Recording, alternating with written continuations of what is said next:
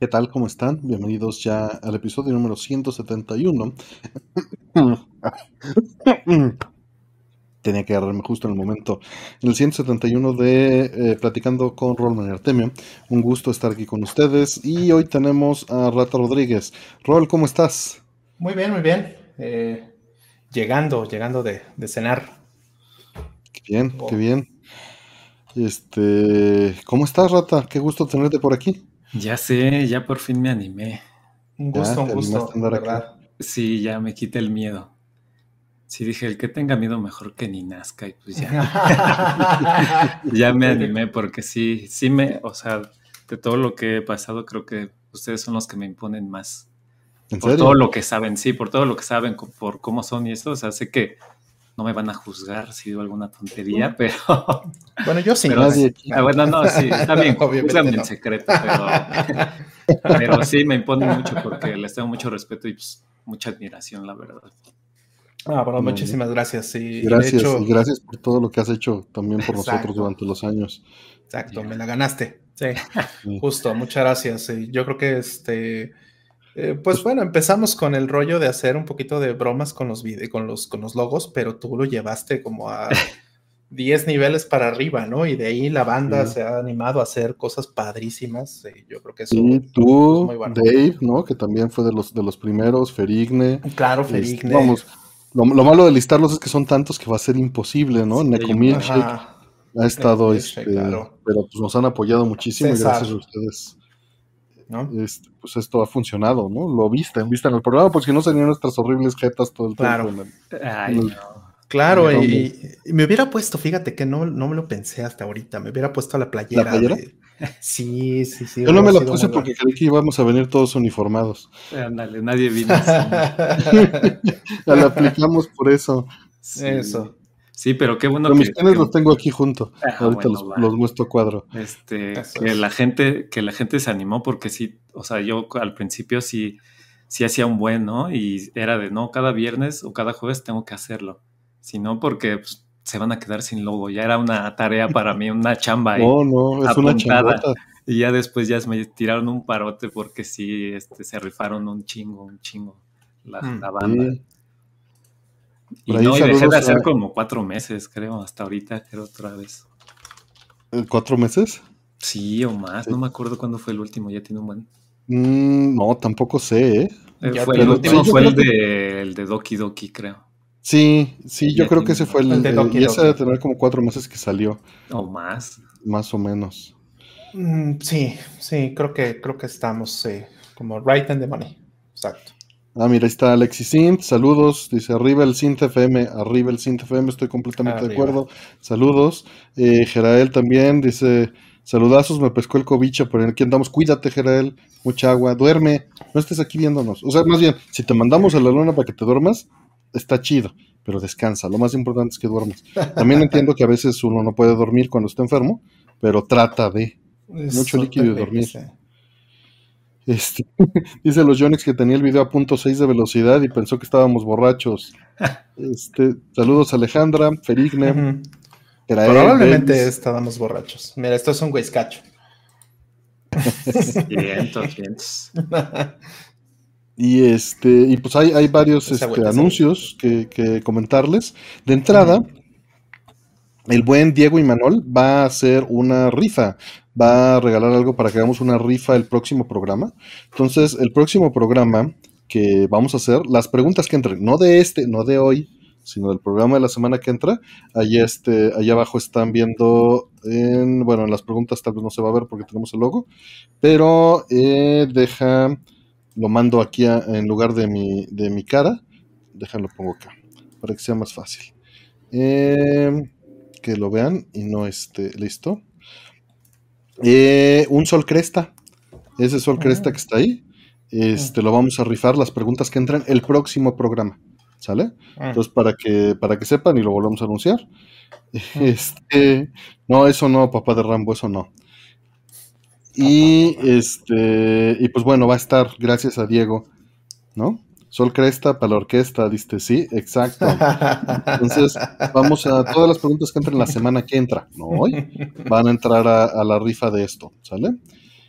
Y pues bueno, déjenos regreso a programación habitual. Miren, ya en lugar de, cara tengo preguntas. Y regreso acá a lo mío. Listo. Em, y pues gracias a Diego por esto. Y pues bueno, ¿qué nos cuentas, Rol? ¿Cómo vas todo? Pues bien, bien. Este, eh, he estado trabajando un poquito en, en el nuevo setup. ordenando un poco también aquí, este, pues ya para moverme algo un poquito más, un poquito más pro y, ya empezar a hacer algunos streams o algunas cositas como, como mejor hechas. Entonces eh, estoy bastante contento con eso. Obviamente estoy eh, pensando el que primer stream que quiero hacer así es eh, del almacenamiento, del storage, que ya lo hemos prometido mucho, pero es algo que ya, ya está bastante avanzado. Em, y ahorita estoy en eso. O sea, lo que hice fue, este, compré un, un brazo de esos que se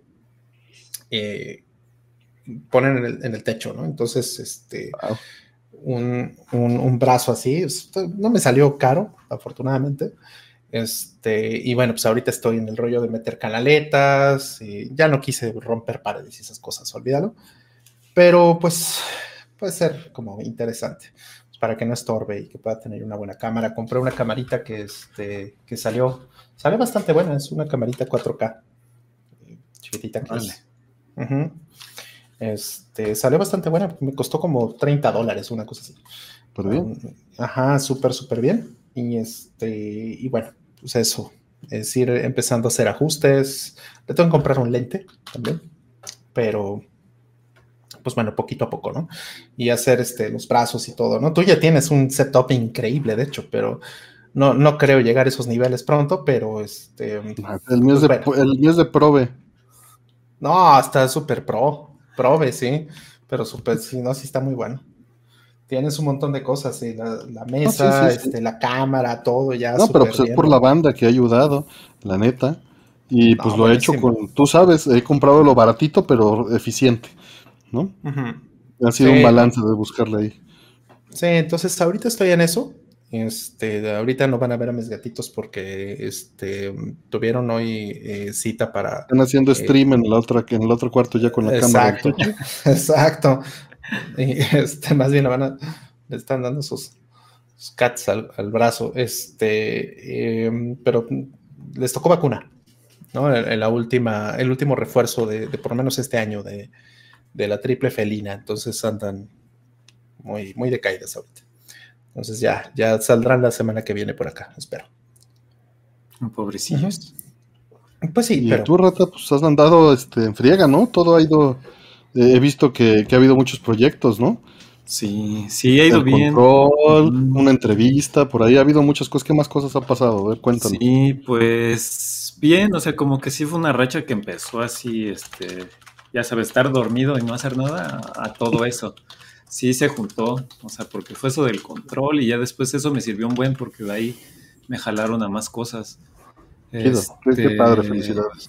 Pues con bandas también he hecho cosas, este, el último que fue de... que, bueno, los que no saben, o sea, Rata hace un montón de pósters, de ilustraciones, de playeras para bandas.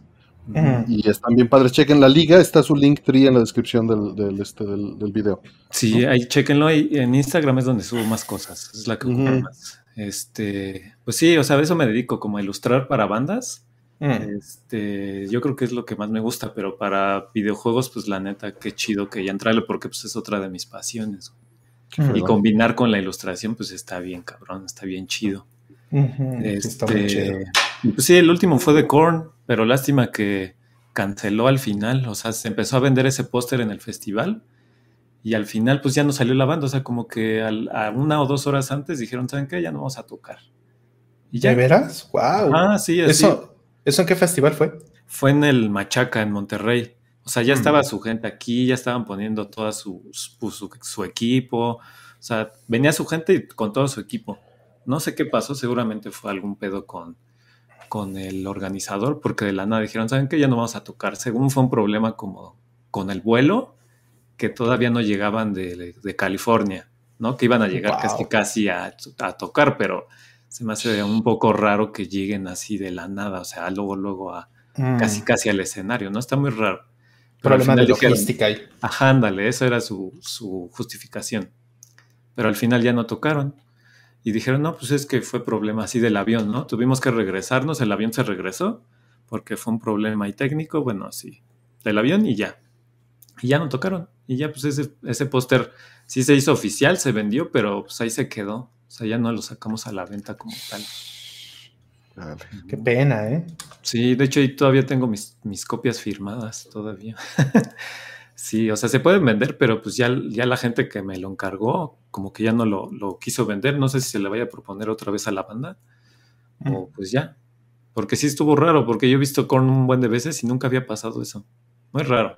Pero pues bueno, ese fue el último y, y también la última chamba que hice que fue la que sí me explotó así cañón fue una, unas mochilas que fueron para Fortnite, que fueran pintadas a mano. No estaba tan complicado el diseño, era muy sencillo, era muy limpio, pero sí fue una chinga, más que los controles. ¿Cuántos fueron?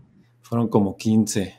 No, pues es que también no son pocas. Ajá, no eran pocas y eran poco tiempo y aparte sí, sí se me, no sé por qué se me dificultó más que, que los controles, como que el control la textura y como la... El material, ¿no? El material estaba más fácil. Como era más libre, el otro sí era, los, era para unos influencers, para darle el nombre del influencer, pues con una tipografía ya específica y unos, unos, unas líneas como de la última temporada que era como de, de, este, de selva, no sé de qué era, de Fortnite. y, y ya, pero eran rectas. Imagínate la mochila como con los dobleces y luego que se tiene que ver que sea una recta, sí tuve que pintarla raro para que al final tú de frente vieras como una recta. Sí estuvo muy difícil, pero salió. Sí, suena. Sí, y ya después, pues de ahí ya dije, ¿sabes qué? Ya, ya me enfermé por eso, o sea, por varias chambas que se me juntaron me enfermé. Y dije, no, ya lo voy a parar porque si no, pues ya no voy a hacer nada. ya no voy a poder hacer nada. Ahí te quedas, claro. Sí, sí ahí me quedo. Y ya, pero este mes ya ha sido muy relax. La neta, sí, hay tiempos en donde sabes que ya no quiero hacer nada, o sea, ni siquiera jugar, ni siquiera nada. O sea, nada más me pongo a hacer algo que me quite el tiempo, ver el celular, ver videos y ya. Que, no me haga pensar. Sí, es que eso del burnout, ¿no? Es, muy, muy delicado a veces. Me, ha tocado que sí, de pronto ya no quieres ni jugar, ya no quieres nada, ya, ya, ya, ya quiero. Ya no quieres hacer streams, roll, ya. no, eso sí, es, esos de hecho, esos son muy buenos, es muy buen descanso. Nos echamos un stream este el, el fin de semana, ¿no? Hicimos, armamos de este, de este juego de Toaplan de Fixate, de, es, que se llama así porque puedes fijar la mira o la puedes liberar a ocho direcciones. Bien creativos los, los chinos que le ponen el nombre al juego. Que no comentamos eso en el stream. Bueno, son ocho personajes, ¿no? Son ocho. También, yo diría que. Es, muy temático, muy Kojima el asunto. Sí, ándale. Yo diría que es por eso, ¿no? Más bien. O, si tú crees que es por el, por el eh, disparo. Pues porque eh, la mecánica del juego es cambiar entre las dos formas de disparo: fija y ocho direcciones. Sí, ¿verdad? Bueno, no sé, se me, hizo que, era como del rollo de, eh, fix, de, que les están pidiendo a los ocho estos prisioneros como que sean los fixers, ¿no? Yo creo que estamos leyendo mucho en el nombre de lo que hicieron. Sí, ¿verdad? Tal vez, tal vez, estamos siendo demasiado, tal vez estamos siendo demasiado este, eh, generosos con él. Este, saludos a Pogo que anda aquí en el chat, Karen, señor Pilloto, Retumón, Alex Khan, y también está el buen Luis Gerardo Mendoza, quien es quien hace el buscador. Usen el buscador, acuérdense, todas las preguntas quedan registradas y pueden buscarlas y las manda al segundo exacto. también eh, un abrazo y un saludo a Melissa, que fue su cumpleaños. Por ahí, este, nos, justamente nos acaba de, de decir el buen este, Oscar. Perdón el, buen Carlos H.O., que estoy diciendo. Eh, perdón, Carlos, me, equivoqué porque ahorita leí otro nombre en el chat. Este, pero saludos a Melissa, un gusto, un gusto y un abrazo a ambos, por favor. Este, y pues bueno, eh, ¿qué, has andado jugando, Rata? ¿Algo o nada? Pues dejé Horizon, el último. Ah, el 2. Ajá, el Forbidden, West, lo dejé, o sea, lo estaba jugando y luego a mí me da curiosidad cuánto tiempo lo dejé. Y sí lo dejé como, en la última partida que guardé lo dejé como tres meses. O sea, lo estaba jugando una vez al mes. y pues no me daba tiempo de nada. O sea, llevo 30 horas y siento que no llevo nada. Ahorita lo he estado retomando un poquito, como dos horas cada dos, tres días, pero sí, no, me siento súper, súper lento.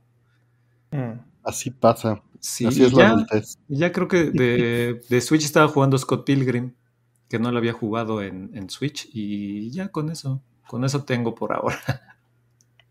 Pues está chido. Sí, no, y, me falta sí se le extraña, como dicen, pero anda, anda ocupado, está cansado, déjenlo descansar. Cuando él quiera, aquí tiene su casa. Este, y bueno, Rol, ¿qué, nos cuentas de la semana? Pues eso, este, la chamba dura, pero también he estado encontrando buenos espacios para jugar Zelda. Okay. Este, ya avanzando, ya tendré como unas 45, eh, tal vez 50 horas ya saqué bastantes cosas, ya, ya me empezó a gustar el juego, ya, ya lo empecé a dejar de sentir como un trabajo, qué barbaridad. Y es muy bueno, está muy bien hecho, muy bonito. Me hace que es, es sí es superior en muchas cosas al primer, eh, a, a, las precuela, digamos, ¿no? A, Breath of the Wild.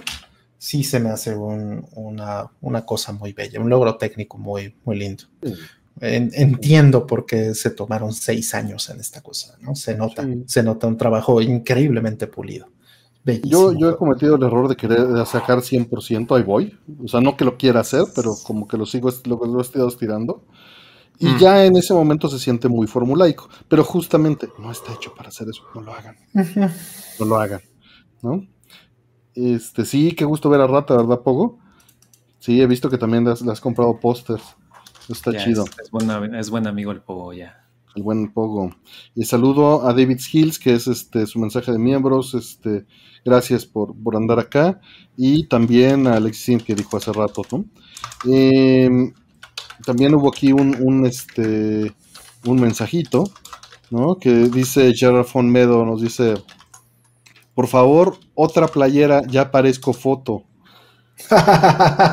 ya sé, ya hace falta. Pero no vamos a explotar aquí al buen rata, espérate. ¿No ves que ya es mucha chamba? Espérate. no, ya ahorita ya que tengo, ya que tengo tiempo, ahora sí la segunda. No, y fue, fue una chambota la que se aventó Rata ahí apoyándonos con la playera y con los pies. Pero cañón, sí, estuvo increíble. Sí, la chambota creo que más, ajá, fue el envío. Creo que está más cabrón hacerlo. Porque tuviste que empaquetar todos, enviando, sí, no manches. Sí, no fueron, o sea, no fueron tantas y, me abarcó un, buen de un cuarto que tenía acá, un chingo. Y luego para llevarlas, ya a mero correo, pues tuve que ponerlas en, en una mesa así todas, todas, todas y no cabían y le quité un buen espacio a la gente que quería ahí este, armar sus paquetes, porque sí, o sea, sí me quitaron un buen espacio. Y me tardé, yo creo que como ¿Y en un carrito de supermercado te las llevaste o qué? Hubiera estado chido. No, pues un Uberaxo. No manches. Sí, sí fue una chambota eso, más eso que, que ir por ellas o el diseño. El diseño salió en corto, más, más esa la millada la logística es muchísima chamba. Sí, sí, sí. Y luego que unas, pues varias no llegaban, o el de correos, pues la tenías, la tenían en, la dejaban en las oficinas y avisarles a la gente, oye, es que la dejaron en la oficina, ¿puedes pasar por ella? O, o sea, porque yo voy a los envíos que hice, yo los tengo en una aplicación para irlos checando todos y cómo, y cómo iban todos, para por si tenía pedo alguno, pues ya avisarla a, a esa persona. Sí, fue una broncota, pero pues ya la segunda sí, sí me gustaría un chingo sacar otra. Sí, sí, es, mucha chamba. De están preguntando que si Brode no puede. Obvio se puede hacer algo con Brode, pero el asunto obviamente es que eh, pues ellos ya manejan ciertos estándares de todo y eso le va a los costos, ¿no? Porque tiene que meter la logística, los sistemas de pago y, y pues eso implica chamba de otro tipo y costos de otro tipo. ¿no? Aquí porque este, fueron muy baratas porque la intención era que fueran baratas y Rata básicamente estaba regalando su chamba. Nos hizo la, este, el favor, la, balona, ¿no? Y pues fue toda mm. la chamba. Ya, pues igual en, El, en el Retro Game Fest igual estaría, ¿no? Eso sería más fácil, ¿no? Ya, ajá, físicamente. Porque te brincas la logística de todo lo demás, ¿no? Exacto. Si ahí luego lo platicamos, podría ser ahí también ¿De qué playera hablan? ¿Cómo que de qué playera hablan? La playera de Roman Artemio con el logo de Golden Axe, que se aventó el buen Rata Rodríguez, edición limitada. Fueron, creo que, 50 y algo, ¿no? 40 y algo. Fueron como 60, no me acuerdo, yo tampoco. Por allí, ¿no? Fue un número cercano, entre 50 y 60. Creo que eran 50. Sí, con 50 o 60, sí. Sí. Sí, podría ser ahí, y a, los que no, no alcancen, o bueno, sean foráneos como la planeta, pues igual hacer como la otra vez. Quizá la preventa, envío, obviamente, pues a todo, a todo el mundo. y este, pero la principal sería quizá un lugar físico para evitar toda esa, esa, logística. Sí, para quitar esa, porque es, es una chambota, es una chambota ingrata, ¿no? Sí, te ahorras un buen de chamba en, yendo en un lugar físico. Sí, unos pines, pues es, nuevamente, es chamba también. Y los pines fue más difícil venderlos, César, se vendieron mucho menos. Y están padrísimos, pero pues entiendo, o sea, menos gente usa los pines que los que usan una playera. Sí, a mí me late como en los pines, un chingo. Están padrísimos. Sí, las playeras son las que siempre compran más. En todos lados. Para los, que, para los que no los vieron, aquí los tengo siempre. Estos eran los pines. Claro. Aquí está el de Rollman. Dejen. Le hago zoom para que lo vean. A ver, mm. con algo de luz. Ahí está. Ahí más o menos se ve, ¿no? Sí, se ve. Y acá está el, de Artemio. Sí, quedaron buenos y creo que el tamaño estaba bien. Porque he sacado algunos, pero están muy grandes. Y dije, no, la neta creo que ese tamaño más chico está, está más chido, está más elegante. Sí, sí le quedaron bien fregones los pongo acá, que no se me vayan a perder. Pues ya y luego lo platicamos, sí, pero que la banda se anime. Sí, sí, sí, eventualmente tendremos que. Dice Karen, sin abrir para revender en la Friki Plaza. Exacto, en, este Mercado Libre. Imanes para arreglar los cañones de las RTs, dicen. En eBay.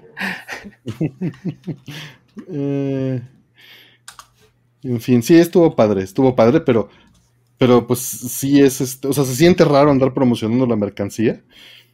Se vende, pues es poco, porque pues somos pocos a final de cuentas. Se agradece, ¿no? Y está bien padre la chamba, pero sí es mucha chamba. Igual en Retro Game Fest se puede hacer algo. Ya, ya les contaremos. Va. Este, bien.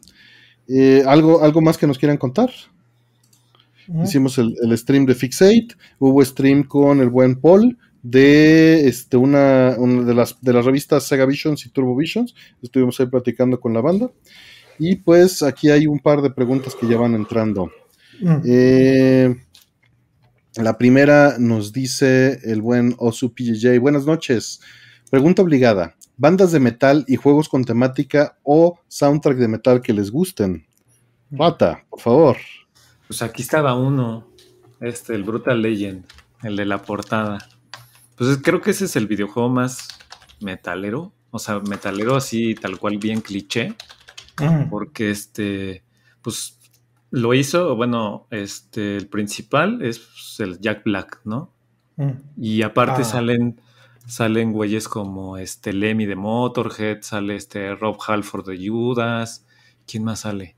Ozzy Osbourne, o sea, tienen sus voces y salen como personajes ahí del ah, juego. Qué. Y pues tal cual, o sea, todo el soundtrack son canciones de metal, todo, todo el soundtrack, este, la temática, que este güey es un, es un roadie que, este, no me acuerdo cómo va la historia, pero es un roadie, ¿no? De, de una banda. Y pues este, pues vas matando con tu guitarra casi, casi, o sea, ese es el videojuego yo creo que más metalero que, que mm. conozco. O sea, metalero, metalero, metalero, ¿no? Porque soundtrack. La intención viene del país adecuado, viene con la gente adecuada, ¿no? Exacto. Y este soundtrack a mí pues, siempre lo digo y me late un buen los de Metal Slug porque se me hacen muy metaleros. Mm. Mucho más. Creo que el 5, el 5 está todavía más metalero que todos los demás.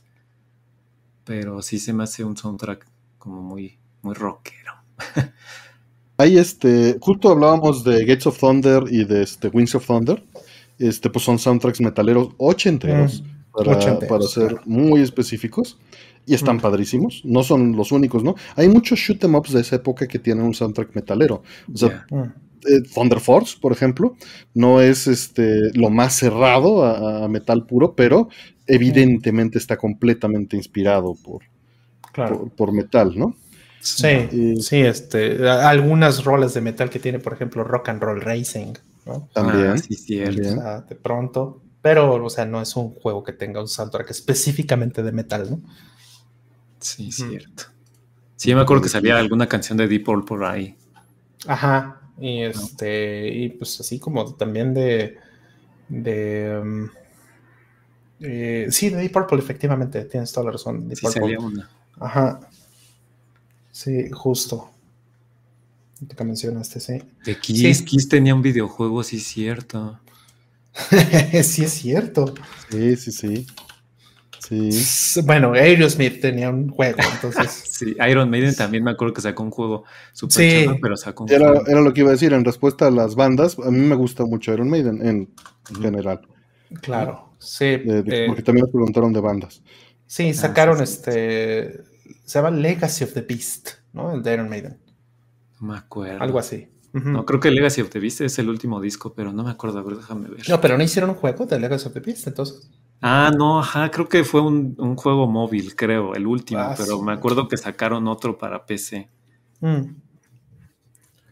Sí, a ver, déjame ver. Rock and Roll Racing. ¿Y Guitar Hero cuenta? Pues sí, ¿por qué no va a contar? Pues sí, claro. Yo creo que sí. Además, creo que ayudó a repopularizar muchos de los tracks con una generación nueva, ¿no? Ujú. Sí. Sí, Yo ahí conocí también varias bandas. Conocí ahí en Guitar Hero, creo que dos, a Buckethead. Y ahí se volvió mi guitarrista así favorito en la vida. Sí, le dio oportunidad a muchas cosas y además con los covers también ayudaron mucho, ¿no? A, a la gente que hizo los covers. Sí, aparte, sí, los covers eran buenos. Eran buenos. Eran buenos covers. Mm. Sí.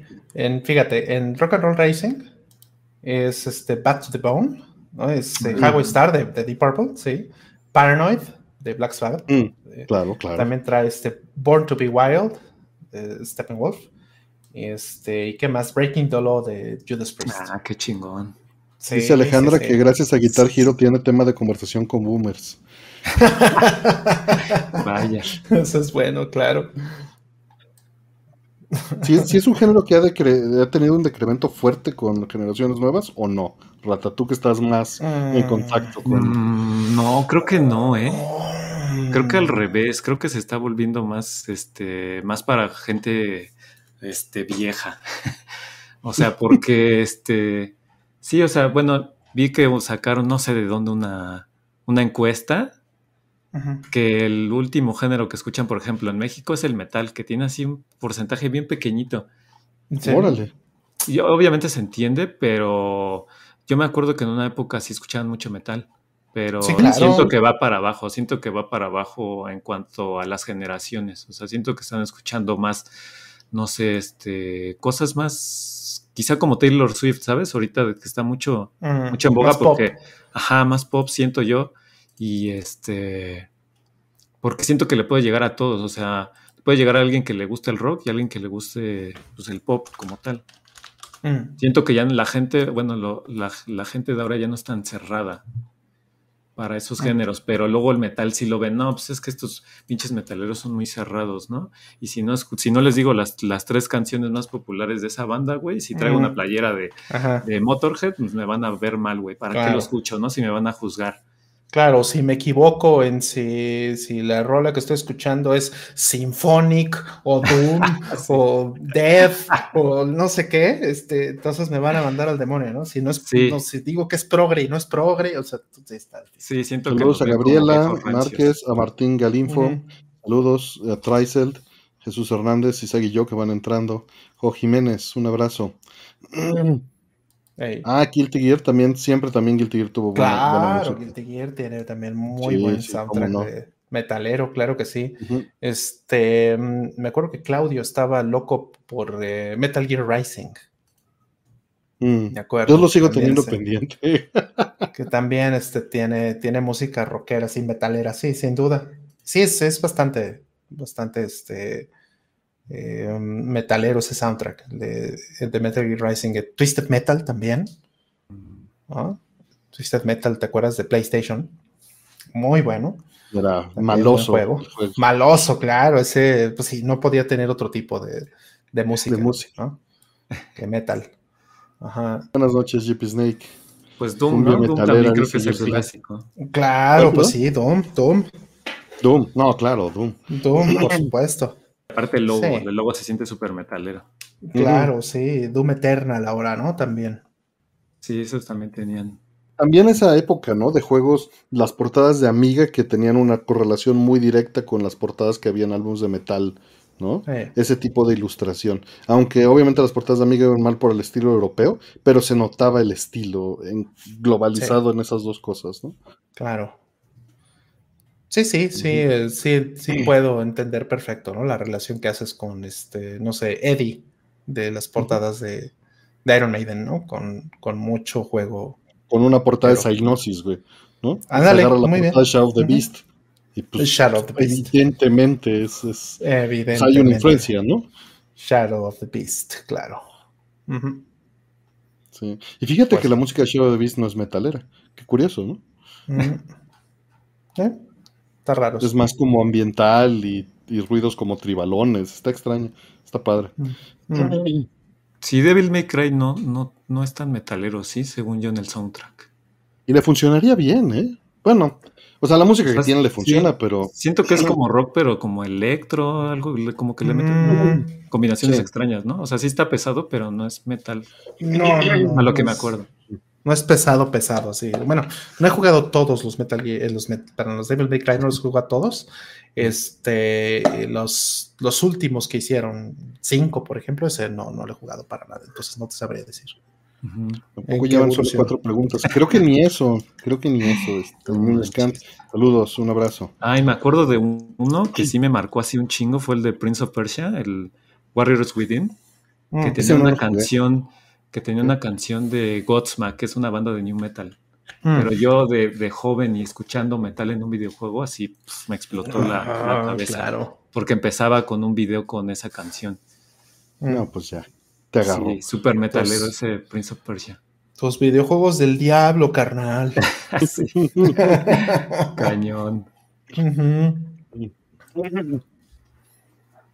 Sí, también Motoi Sakura a veces riffs chidos, pero evidentemente no es metal, es, igual que Is, ¿no? Tienen toques de metal, mm, toques de rock, ¿no? Sí, este, Sakuraba es más bien muy progre, ¿no? Ándale, ándale. igual que Is puede ser más progre también, ¿no? Más, más este, también sinfonicón con, con el progre, ¿no? sí. Sí, es muy progre, eh, Motoi Sakuraba. Que bueno, es ah, maravilloso. Maravilloso. Su majestad, Motoi Sakuraba. Sí. Ándale, Uematsu. Uematsu hizo, eh, ha hecho algunos discos, ¿no? Este, con esta banda que tiene que se llama este, los Earthbound eh, Papas. Eh, mm, Earthbound mm. Papas, sí. Y, este, y pues tiene algunos arreglos de Final Fantasy, pero en metal, ¿no? Órale, qué chido. Ajá. Entonces sí, se avienta unos, unos arreglos ahí chingones de metaleros de, este, por ejemplo, de, la música, el tema de Final Fantasy VIII. Pero pues con coros, ¿no? A veces esa rola que empieza así como Fitos, Lusek, Vicos, Vinosek. Y empieza. Uf. Lo voy a buscar. buenísima. Puse También los, los, discos de Konami, ¿no? Los este. Ah, los Battle. Buenísimo. Esos que buenos arreglos metaleros de, los tracks. Sí, de este, el proyecto de Naoto Shibata se llama. Que, nuevamente es metal ochentero japonés, ¿no? El, corte es ahí una, cosa curiosa. Ajá, que, está padre, pero sí es como, se, quedaron en los ochentas, ¿no? Japón en eso se quedó en los ochentas. Muy es, es, como glam, ¿no? es totalmente glam, sí. Está padre. Sí. Sí, sí, está muy chingón. Sí, Naoto Shibata es un, es un gran, gran músico. Y, bueno, de ese hizo Battle, hizo este, de los shooters, ¿no? Hizo de Gradius, de Sex X, de este. Trigon, ¿no? La música de Trigon en metal se me, me, vuela la cabeza, sí. Hizo un tema Trigon muy bueno. La de eh, Snatcher. Ajá, Snatcher, Castlevania. Este, ¿qué más hace? Pues, pues mucho de lo que lo que hizo de, de, Konami está bien padre. Tiene como seis discos, más o menos. Seis o siete discos que fueron de, de Battle. Dos específicamente son de Castlevania, los Drácula Battle. Y otros dos de Shooting Battle se llaman. Sí. Y el de Por ahí ya mencionaron Twisted Metal, que ya lo habíamos mencionado. Sí, es como el Japan, ándale, exactamente. Este. Y pues también mencionaron Shin Contra. Mm. Pues, cómo no. vamos con la siguiente. Shadow Soldier. Nos dice Edgar Alberto, dice, ¿Bose siempre ha sido malo? Me dieron 4 Bose 101 de los 80 en un home theater con un subwoofer 230 watts de Onkyo. A ver, Renan y Central porque a mi parecer suena bien. Saludos. Pues si a mm. tu parecer suena bien, no tienes que, preocuparte. Este, la verdad, pues no sé si siempre ha sido malo. Tal vez no. Tal vez ganó su camino bien. La neta no sé. Nunca he visto equipo Bose de los 80 pero, pero si tiene estradas estándares, significa que no es el mismo Bose que conocemos. El Bose de hoy en día no utiliza conectores estándares para tus bocinas. Si lo pudiste armar y no tienen impedancias raras y los conos no son solo de cartón, entonces era otro Bose. Sí, sí, puede ser que, que han ido cambiando porque decían, no, no es negocio hacerlo, todo este trabajo para que nos compren tres vatos. Está difícil, ¿no? Mejor hacemos como masificación, ¿no? Que era Miguel Bosé, dicen. Miguel Bosé, este, claro. Este, ¿cómo se llama? La salamandra.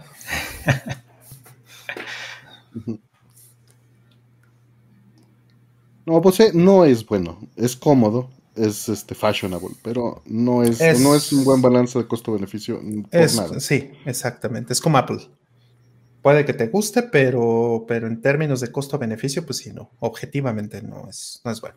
Sí.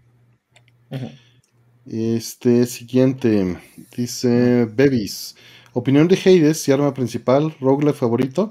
Hades a mí me encantó, la pasé muy bien. Si quieres escuchar una opinión tendida, en Score BG, en el último que existió, Ever, en paz descanse, este, hablamos de Hades. Mm. Y pues la pasé muy bien, la pasé muy bien con él en la pandemia. Eh, arma principal, la verdad es que alterné mucho, ¿eh? No me quedé con un arma y me he quedado obsesionado con ella. Sí lo jugué con todas. Y el arco, fíjate que me, acomodó mucho un tiempo. Ya después estuve cambiando más. Mm. Y el arco me encantaba, ¿eh? Era divertido. divertido. Me gusta cuando sacas así como un montón de, de flechas. Sí, el ah, hay varias cosillas ahí. Eh. Digo, lo, lo que es, un buen roguelike, no, no creo que sea malo. Y sí, como dice Rolo, lo puedes romper. Pero el guion, el guion hace que brille el juego, porque en la rejugabilidad, pues simplemente ya nada más estás viendo cómo se trolean los personajes, qué mensajes se mandan, qué diálogos nuevos encuentras, qué va a pasar cuando te vuelvas a encontrar este al Minotauro y ahora cómo se van a llevar. ¿No? Y buscando las relaciones. Este, mil, mil gracias, Alejandra. Ahorita leo tu mensaje. Este, gracias. Alejandra, qué bárbara. Sí. Híjole. Ahorita, ahorita te leemos. Este, que para cuando el reencuentro de Score es cada 10 años. Este, no. La reunión nos va, nos va a reunir este VH1, eh, MTV, nos va a reunir. No, no, no. Imagínate. No, Scorbg está, está bien muerto. Mm. Está bien muerto. Y se va a quedar muerto, yo creo, un rato. Muy probablemente. Sí, el ambiente actual no hace que, no sé que pueda funcionar mm. fácilmente. Este, gracias, señor Pilloto, que siempre nos escucha. Este, es, bien padre escuchar, leer al señor Pilloto en este. Dejó un mensaje que dice gracias por estar, lo escucha diferido. Eh, porque siempre de repente en un, en un programa de hace dos años, está el mensaje, ah, los acabo de escuchar y nos pone ahí el comentario, yo pienso esto de tal cosa y ya nada más le contesto y, dice, ya mero los alcanzo, nada más me faltan 100 episodios, ahí voy. ¿no? más nos faltan 100. Pero se los está aventando, qué chido. Ahí vamos, ahí vamos Jesús, ahorita leemos el, este, el mensaje de, de nuestra productora. Este, y pues tú, ¿qué, opinas de Hades, este, mi estimado Rata? Pues estaba muy chido. Sí, yo, yo lo, lo, jugué un rato y creo que solo lo acabé dos veces. Bueno, lo terminé dos veces, terminar entre comillas, ¿no? o sea, de, sí acabarlo? No, no, no, o sea, bueno, de terminarlo hasta un punto, ¿no? Que te regresa otra vez, ¿no? Ok, este, Está muy chido, la, actuación de, las voces está súper, súper bonita. Creo que eso es lo mm. que más me gustó, pero sí se me hizo difícil. Luego lo jugaba ya en las noches, ya que estaba acostado, y pues no, no, no me rendía. De hecho, compré como un brazo para la cama, justamente por, por Hades, para, para ahí poner la pantalla y con el control pues, normal, el Pro, jugarlo. Porque la espalda Ajá, porque tener el Switch así acostado, pues no te cansa un buen. Y ahí lo jugaba, por eso compré el brazo ese para la cama, lo jugaba, pero lo dejé. Pero sí está muy chido. O sea, lo dejé también porque se me hacía medio difícil en algunas zonas y estaba descubriendo cuál era la combinación chida como para romperlo, ¿no? Pero ahí se quedó. Lo tengo que retomar porque sí está muy padre. Sí, sí y se va a poner mejor. Y el arte está súper, súper hermoso. La música funciona muy bien también. Sí, también no sé si vieron que iban a sacar, no me acuerdo qué empresa, el soundtrack de cuatro viniles. No, no supe. ¿De verdad? Sí, no, y el arte de ese vinil está súper, súper cabrón. Sí, los viniles es por arte. La neta es, o sea, le entré muy duro el vinil desde hace 20 años, pero, pero ahorita ya prefiero CD, la verdad. o sea, el vinil lo compro por el arte, no lo compro por, para escucharlo, aunque tengo tornamesas. Este, pues no, la verdad es que prefiero el CD. Sí, ver el arte en grandote, ¿no? Eh, ver el arte en grandote está padrísimo, eso no lo niego. De la encuesta de si te gusta el metal, el 80% contestó que sí, el 17% no, y un 2% no sé qué es. Alejandra, te estoy viendo. Los jóvenes. Los jóvenes. Este. Ya se morrizó el Artemio. No, es que se hizo mainstream el vinil, entonces lo dejé. Sí, justo estoy viendo Hades eh, Original Soundtrack, 4 LPs, pero está este, agotado. Lo tenían los amigos de I Am 8-Bit. Es que estaba súper bonito. Sí. Luego, luego ellos los, los vuelven a reimprimir, ¿no? Sí, los vuelven a sacar probablemente. Digo, un juego popular, por fortuna es popular, de hecho, eh, como Hades muy probablemente va a tener múltiples eh, lanzamientos, ojalá, ¿no? Porque, porque sí, sí es, es un soundtrack bueno, es un juego bueno, o sea, sí se merece toda la popularidad que tiene. Sí, yo me acuerdo que quería conseguir uno de Persona, el de Persona 5 Royal, creo que era con ellos y lo volvieron a, reimprimir, porque en eBay estaba ya carísimo, estaba al triple. Que, ellos me, me, tienen este, muy abandonado, este, los amigos de I Am 8-Bit porque no me han mandado mi juego de gatito, imagínate. El juego salió en diciembre, creo, salió la versión física y no me la han mandado. ¿Por qué? a, mí, me llegó, me llegó mal porque las, las guardas estaban más chiquitas, me acuerdo. Una edición como especial. Las guardas estaban chiquitas. Es de Stray, ¿no? ¿O cuál? Stray, sí. El gatito. sí, a mí me llegó un buen después, pero sí me llegó. Sí, es porque, y es más, déjame te digo por qué. Porque eh, lo pedí junto con otra cosa. Ah, ok. Y, este, y esa otra cosa se retrasó en su fabricación y valió madre. Entonces, manches. se quedó, exacto. Entonces, ya me debería de haber llegado. Ajá, entonces pues no he podido terminar gatito. Ah. Ajá. Justo que dice unfulfilled, justo lo estoy viendo, y es por. Así te sientes, usted está escribiendo tu sentimiento. Exacto, está, describiendo. Exacto, es porque pedí, lo pedí junto con la edición especial de Psychonauts 2. Ah, pues ese es el problema. Ah. Y eh, este, pero fíjate, lo pedí exactamente hace un año y un mes. Sí en julio veintitantos de 2022. O sea, ya aplicando la Limited Run. Aplicando la Strictly Limited, que es peor todavía. Ah, sí, no pedí. Strictly Limited, híjole. Pueden ser buenos, o sea, pueden que sacan cosas buenas de pronto, pero híjole, sí te tienes que aguantar. O sea, por ejemplo, no tengo también de ellos, eh, no me han mandado este, mi Canon Dancer. ¿no? Este, me mandaron el de Artemio, pero el mío no, ah, porque el mío, porque el mío viene con otra cosa también. Entonces, por atascado, carnal. Por atascado, pues sí, ya sé que es por atascado, ya lo sé. O sea, pues sí. Pero bueno, Strictly Limited es peor que Limited Run Games en ese sentido. Vaya. Saludos Alexander, este, saludos a Giri, que van entrando Jesús Jiménez. Y pues vamos con la siguiente. ¿Están en Spotify? Sí, sí estamos en Spotify. Lo actualizo como cada mes. O sea, va. Cada mes está al día y se desfasa un mes y así. Pero sí, sí estamos en Spotify y en Amazon Whatever y en lo que se llame. En todos lados. Amazon Whatever. No sé cómo se llaman los servicios, ¿para qué te voy a engañar? ¿para qué, porque para qué voy a pretender que sé cómo se llaman. sí, es por. ¿El rock, favorito? Sí. Sí, yo sí dije que Hades.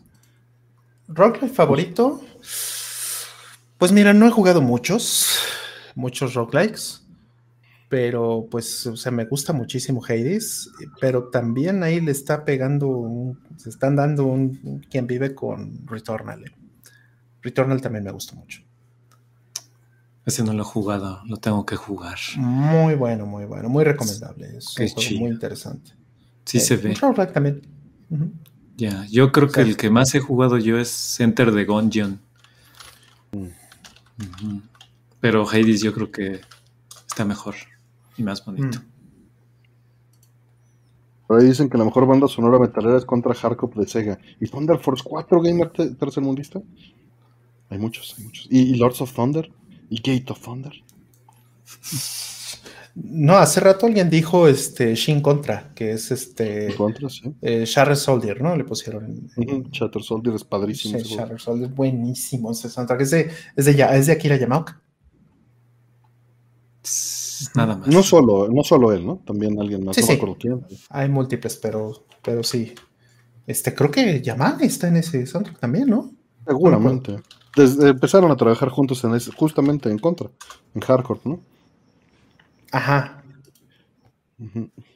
A ver, aquí está Shadow Soldier, compositor Akira Yamaoka, efectivamente, pero entiendo que efectivamente no es el único. Supongo, ¿eh? igual y me equivoco. Claro. No, este, este, fíjate que no, no, Sota Fujimori, este es el otro. También es un, es un tipo increíble, sí. Este, que de hecho ellos dos también estuvieron en, en este, perdón, en, en hardcore, ¿no? Y este, y bueno, pues no, le, no he tenido este, la oportunidad de pedirle a, a, a San que, que, me autografíe mi, mi Shin Contra, la verdad es que ese sí, sí se lo pediría. Y, la gente no, no, es algo que tenga en mente, ¿eh? pensando en él. No, y eso es grandioso ese soundtrack. Imagínate que, en lugar de Shadows of the Damned hubiera tocado algo de Shin Contra con el mariachi. no, me, me, catapulto así a la chingada. Este, pues bien, a ver, siguiente. Gracias, babies. Dice Alejandra. Mil gracias. Mil, mil gracias, Alejandra. Mil gracias, bonito mensaje para recordar a todo el chat que coman frutas y verduras. Manténganse hidratados. Muy importante. Dejen su like en el stream, jueguen mucho. Nintendo. Saquen los billetes y sean felices. Recuerden que Nintendo es superior y compren Pikmin 4. Yo sigo teniendo pendiente Pikmin 4. Sí, mil, mil, mil gracias. Dice los gracias, dice Giri. No, sí, sí. 2499, gracias. Gracias a, la producción que mantiene en pie este programa. Ok. Pues ya oyeron. Lo más importante de todo esto, hidrátense bien y compren Pikmin 4. Hmm, Pikmin 4, yo me lo debo todavía. Yo creo que. También. ¿Tú le entraste? Sí, Rata, ¿tú le entraste a Pikmin? Ah, no, todavía no. De hecho, no he jugado ninguno, pero jugué el demo y me gustó. Esos son unos juegazos. Sí, está muy bonito. Sí, sí, sí. Personalmente mi favorito sigue siendo el 1, porque no he jugado el 4, de hecho. Y nada más he jugado los primeros tres. Pero no tengo ninguno de los cuatro en Switch. Entonces, este, pues eso es algo que tengo que arreglar, porque viene un bundle. Eh, ahora que salga este, el 1 y 2, em, ahorita ya están las preórdenes y, y, este, y está barato. O sea, si compras el 1, el 2 y el 4 juntos, no venden el 3 juntos, desgraciadamente, no hay, no hay un bundle con los 4, pero por lo menos el 1, 2 y 4 em, me, me, salió más barato, me sale más barato este, en, en Botloop que, que separados. Qué chingón. Ahí si lo quieren buscar, dale. Sí, el 4 está muy bonito. Este, gracias a los que van entrando. Por ahí nos comentan que tener casi un año de no vernos, Led Cantar, por andar enchambeando. Ah. Así nos pasa con la adulteada a veces a todos. Ánimo y muchas gracias por venir por acá. Y pues vamos con la siguiente pregunta. Mil gracias de nuevo. Dice Pro Gamer. Hola, el core de Sega Saturn está ya casi listo. Está ah. hablando de Mister. Y ya están trabajando en el Nintendo 64. ¿Qué más sigue? ¿Y por qué se decía que era casi imposible que fuera a salir en Mister? Saludos. Eh, pues de entrada porque es un aparato con mucha complejidad a nivel transistor y en un conteo de un estimado rápido este, se consideró que estaba fuera del alcance eh, o en los límites del alcance. Todavía no sale, no, no estoy diciendo que no vaya a terminarlo, pero todavía no sale. Este, ¿Qué sigue? No hay, no hay un roadmap, cada quien hace lo que quiere. Eh, no esperes un Dreamcast, eso sí no va a pasar de ninguna manera en, lo que tienes, en un Mister, pero pues más placas arcade, más refinamiento, están así trabajando en refinar el Genesis, ¿no? Y están saliendo varios productos alternativos también para, para mejorar la salida de audio, para mejorar la salida de video. Este, para quien no tiene el analog, este, el analog out y utilizar la salida HMI y una conversión medida con MD Fourier y varias cosas, ya Mr. Adams ahí tiene. Entonces, pues ese es el tipo de cosas que puedes esperar que sigan, mm. ¿no? Así como mm. el core de Mortal Kombat que va a salir, varias cosas de ese estilo. Mm. El, de, el de Narc, ¿no? Narc. Sí, falta muchísimo arcade que podría salir en Mister. Muchísimo arcade. Ahora, eh, una cosa que es muy interesante de esto que, mencionas del conteo rápido y todo eso, pues también es un poco que, mm, le ha ido cayendo la realidad a, a Mister. O sea, muchos coros se asumían o se presumía mucho o se se tomaban como, como con mucho orgullo el, asunto de que fueran como eh, precisos a nivel transistor, ¿no?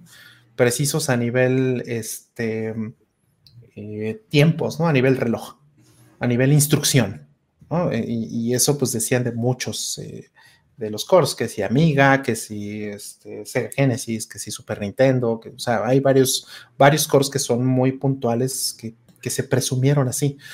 Pero la realidad es que muchos otros cores no se están haciendo así, se están haciendo básicamente este, repitiendo lo que hoy existe, por ejemplo, en MAME, ¿no? MAME.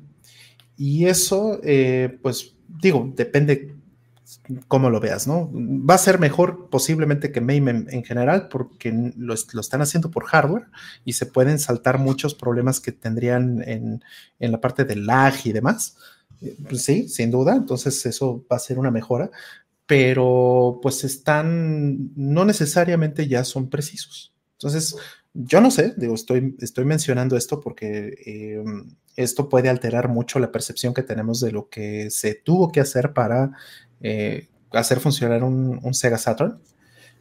Pero pues eh, no necesariamente el, core de Sega Saturn tendría que ser eh, este, preciso a nivel de instrucción para que funcione, ¿no? Y que puedas este, tener pues, Saturn en, en Mister, ¿no?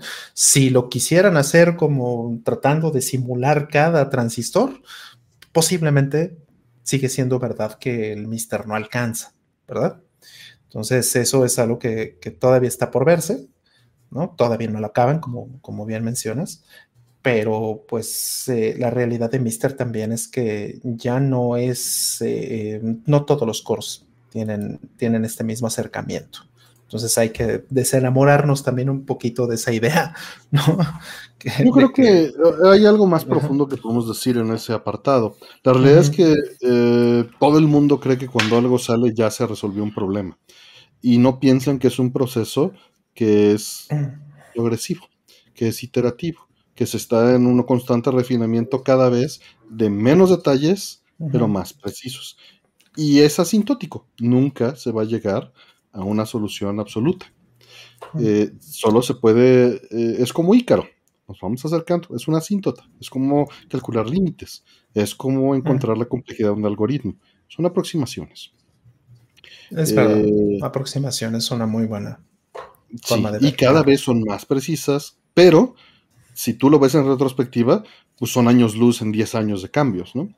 Eh, a pesar de que hace 10 años cuando se emuló por primera vez, por decir algo, hace 15 CPC2, pues el mundo era, no, ya, ya está emulado, ya tienen las placas, no sirve, ¿no? Eh, porque esa es la tendencia del público general, eh, y me incluyo, cuando se recibe algo, ¿no?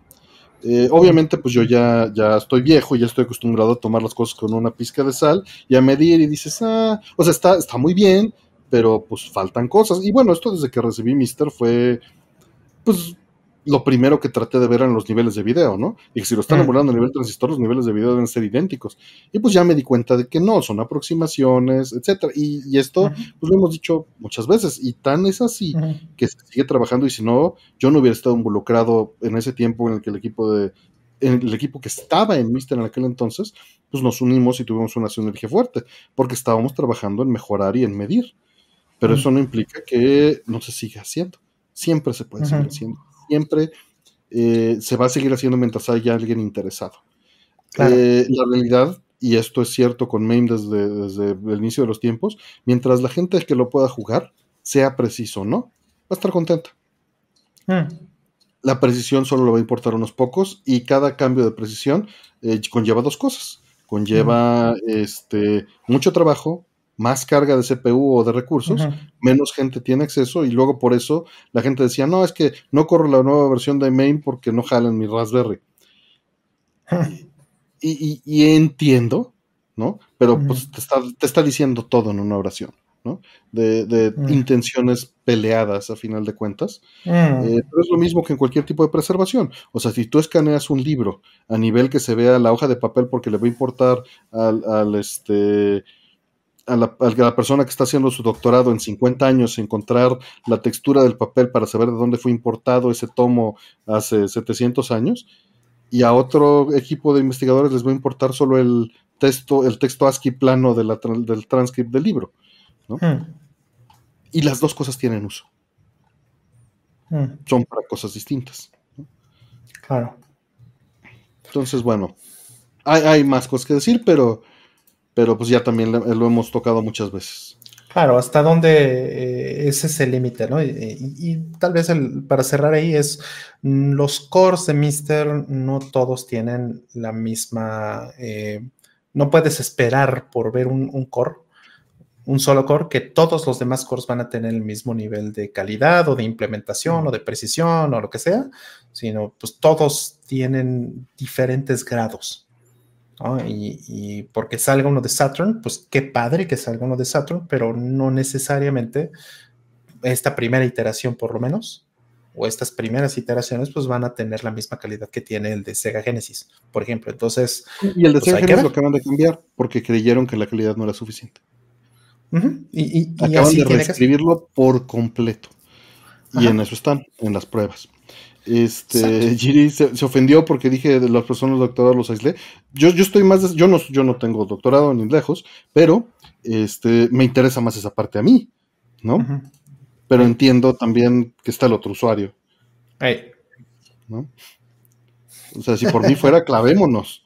¿no? Claro. Ya llegó Lex. Sí, era justo lo que iba a decir. Saludos al buen Rex, al, buen Rex, ¿eh? Al buen Lex. Saludos, ya ando bien, güey. Pumas Rui también. Leus. Sí. Este, no has dicho si los cores de Pocket se van a poder filtros de scanlines. No tengo idea del Pocket, eso pues dependerá del engine del Pocket, Alex Nier. Mm. Sí, ese le pusieron, el Pocket le pusieron dos FPGAs pues, para poder separar como lo que hace Analog versus lo que hace la comunidad, ¿no? O sea, como que cada cosa tiene su, o sea, eh, lo están manejando de una manera eh, diferente a lo que lo hacen todos, entonces sí, no, no es algo que puedas saber así. es, lo que deberían trabajar en bajar el precio del Mister, está bien pinche caro. Estás pensando como si fuera una empresa gamer termundista. Y este y eso no es un insulto, eso es un nick. no lo relaciono, los que están, este, no me malinterpreten. Este, no es una empresa, es un organismo descentralizado que está usando una placa eh, que, está subsidiada. Y eso pues no lo controla. La gente que hace Mister no controla los precios de Mister. Sí. De hecho, están saliendo como varios esfuerzos por ahí ya de usar otros FPGAs, ¿no? Entonces, eventualmente... Y sale la pregunta, lo tocaremos. Eventualmente, eventualmente podría ser. No, va a pasar, va a pasar porque hay muchas fuerzas peleando ahí por poder, control, eh, ideales. O sea, hay miles de cosas porque son organismos descentralizados. Mm. ¿No? Que seguro no estás al tanto de todo lo que sucedió esta semana, Rol. Sucedió muchísimo. Eh, pero si preguntan, pues lo entramos al tema y si no, no. Ok. Em, pues siguiente, y gracias también, Bro Gamer. Gracias, Alejandra. Gracias a todos los que nos están apoyando. Ahorita ya casi terminamos con este bloque de preguntas y entramos a las preguntas normales. Eh, dice, buenas noches, creo que ahora sí ya voy a terminar Nier. Y nos hicieron unas preguntas del final que no que estoy censurando. Perdón, este Giovanni.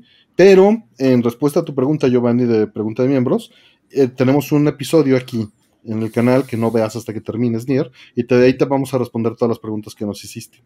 Es un especial que dura casi seis horas, donde hablamos el buen Fire, el buen este, Mo y el buen Roll mm. eh, y un servidor de toda nuestra experiencia en Editado, dura seis horas.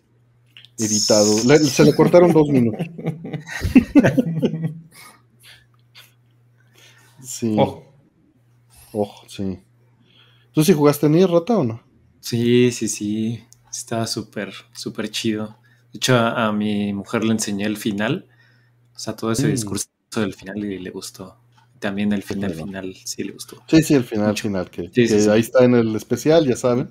Y me llegué a hacer de un Blu-ray. No me acuerdo de cuál de todos, pero me llegué a hacer de un Blu-ray. ¿El del concierto? Ajá, de un concierto. Están bien fregones. Sí, el ah, arte estaba bonito. Estaba, era como, como holográfico. Mm. Ah, entonces ya sé cuál es. Es uno donde está este. Eh, Toby sentada, ¿no? sentada, ¿no? Con, tonos como blancos y grises. Es, como, en un piano, ¿no? Ajá. Está bien padre ese, ese, disco. Ese es maravilloso. Es que de hecho salió eh, un Blu-ray después, donde ya no tiene este. Eh, donde ya es más eh, sinfónico. Pero el problema de eso es que son menos vocales. Ah, no, es que lo chido también son los vocales. Bueno, para mí Entonces, ambas, ambas cosas están muy bien, pero yo esperaba como una evolución de lo mismo y no, no, no. Es ah, algo bastante distinto. Entonces, está muy bien pues eh, tener eh, los dos, pero personalmente a mí me gusta más el que, el que estamos hablando. Este eh, es el de 2018, si no me equivoco.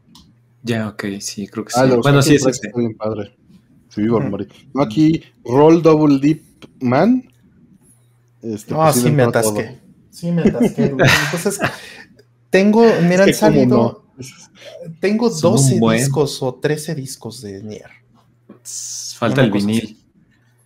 Vinil lo han sacado, ¿no? era una, no, sí hicieron una caja de viniles. Sí, hicieron una caja de viniles hermosísima. Carísima. es la que usa rol para llegar al ropero. Esa no la. Ándale, me Para jugar con sus gatitos. Ándale. Se las puso de rampa para que suban. no, hasta esa cosa es dificilísima ya. O sea, en su momento no la quise, no sabes cómo Sí, lo vale. Y iba a haber un concierto, ¿no? Vi que iba a haber un concierto en. Otro en, Los Ángeles, en Otro, sí. Sí, qué chido. Qué horror. Este, y dice Alexander, dice, yo tengo las mismas bocinas que Rata tiene atrás. La aportación de la noche, gran plática como siempre, un abrazo a los tres. Gracias, y gracias, dice, saludos al chat. Saludos y gracias, Alex Nier, justamente, Alex Nier. Pequeñas, pero me sirven, estoy contento. Chido. Es lo importante siempre, ¿no? Que, sirvan, se les dé uso y cumplan tu, función. Sí, estoy Eso es lo que todo el mundo debería buscar siempre. Coincido. Dice que empotró los viniles en la pared para sus gatitos. Este, bien, vamos con la siguiente pregunta. Dice el buen César Varelas, ¿qué película les gustaría volver a ver por primera vez?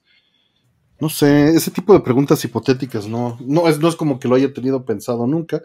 Y tampoco soy alguien que se pone, o sea, no sé, no, no siento que me haría, más bien, la pregunta no me hace sentido, o sea, este tipo de pregunta no me hace sentido, porque pues no sería la persona que soy si no la había visto en el pasado. Y tal vez no la valoraría como la valoré en su momento. Mm. Tal vez la vería más cínicamente en lugar de no. Mira, la respuesta de Yosel es muy buena, es Empire Strikes Back. Pero, ¿sabes? O sea, esos recuerdos de cuando la vi, justamente, los atesoro más que, el sentimiento que me causaría hoy. O sea, mis mm. recuerdos de Empire Strikes Back eh, fue... No la vi en cine, Empire. Mm. La primera película de Star Wars que vi en cine fue Return, por la edad. Uh sí es más grande, entonces él sí la alcanzó a ver. no mala. Este. Soy grande, soy grande, pero traigo fuego en la sangre. pero, pero Empire, Empire la vi en, beta y la vi tantas veces y la pasé tan bien. ¿no? O sea, tengo esos recuerdos de en vacaciones en una mañana, ver Empire. Y otro día, volver a ver Empire. Y se rompió la cinta, pegarla con Durex y volver a ver Empire, ¿no? Y ya te sabías los lugares en donde la cinta había estado rota y listo. Y la veía, y la veía, y la veía. Y recuerdo con mucho cariño todas las escenas de Empire, ¿no? Por eso. Entonces no lo cambiaría, o sea, no cambiaría, no me gustaría sacrificar mi pasado porque mi pasado es lo que me hace lo quien soy. Entonces, por eso, por eso esas preguntas no me, no, las puedo contestar con honestidad, de, mm. sentimiento. Mm. Bueno, yo, podría cambiar un poquito eh, la perspectiva de esa pregunta, porque me hizo recordar esta, este, este gran, gran anuncio de, Final Fantasy VII, del remake. ¿no? Este, que si no lo han visto, véanlo, es muy, muy bueno. Dura cuánto, como 10 minutos. Increíble el anuncio. Se los voy a dejar en el chat en lo que Rol les platica. Sí, sí, sí. Pero bueno, eh, hay una escena donde mm, se junta, de, no, no quiero spoilear, pero, pero hay una escena donde se junta una persona que es un súper experto, súper clavado de eh, Final Fantasy VII, del original, y con esta otra persona que pues, nunca ha jugado un Final Fantasy VII, pues no, no, ha jugado esto y pues está interesado en jugar el remake. Y entonces, este Así se le acerca rol a la gente en la calle. Ándale, ándale. Entonces, entonces empiezan a, empiezan a platicar, tienen como una pequeña contención por un cierto rumor o cierta escena, lo que sea. Y entonces, este, le dice el, el que tiene, muchos años de conocer a, este, Final Fantasy VII, le dice, no, pues es que tú no sabes, esto fue grandioso, esto fue maravilloso en su época, eh, fue este, todo un suceso generacional, socialmente hizo la, la, la, todo esto, grandioso y no sé qué, igual, ¿no? Y entonces el, el, chavo dice, no, pues es que eso me hace sentir un poco celoso, ¿no? De que no estuve en esa época, ¿no? O sea, como que tienes una... y y entonces este, el otro le contesta y dice, tú vas a jugar por primera vez o vas a tener por primera vez esa experiencia. Y entonces yo me siento celoso de ti. De que ahora tú vas a vivir esto por primera vez y, quisiera yo volver a sentir lo que sentí cuando lo vi por primera vez. A mí, digo, por eso también extraño esta época del home theater y de, de, que compraras los discos, porque algo que me gusta hacer a mí, y que ya es, es iba a decirlo en inglés, increasingly, este, increasingly difficult, no es cada vez más difícil. Este, como no está Aldo, no hay bronca. Es súper cabrón. Es, es que te sientes con una persona a ver una película y estés allí al lado sintiendo las reacciones. Porque tú mm. ya sabes lo que está sucediendo y esa persona no. Claro. Y, y, eso con el streaming, con este con consumir todas las series en, binge watch este, para estar al día. Binge pues watch, Aldo. Muere un poco, ¿no? Y con verlo en el celular todos. Este, no digo que no se pueda, solo se hace más difícil. Y, eso, eso me duele. Sí, porque no, no, no hay una conexión real con, los demás, ¿no? Eso, eso es un poco triste de las últimas, de las nuevas generaciones que están viviendo eso, ¿no? Justo con, con Alejandra platicaba hace poco de, de este, le estaba mandando un, un, este, un, un artículo de un eh, arquitecto muy prestigiado en, en, este, en Inglaterra, ¿no? un, un, arquitecto londinense, que estaba diciendo, que de hecho lo he puesto, también se le he mandado a Aldo y se le he mandado aquí a Artemio, ¿no? Para, para cotorrear al respecto. Y, y, el asunto es que dice este arquitecto que pues los millennials no necesitan sala de estar, que eh, deberían de quitar las restricciones que existen hoy día en Londres de que los departamentos más pequeños son algo así como de 37 metros cuadrados en, Londres y que eso es demasiado grande para un millennial. Entonces el arquitecto dice, no, yo quiero hacer edificios y diseñar edificios que... A ver, Boomer, estás usando mal la palabra millennial, ya tienes que decirla que sí. El millennial ya tiene 40 años. Bueno, bueno, el millennial de 40 tampoco tiene casa, ¿no? Según este amigo. Entonces, pues sigue rentando.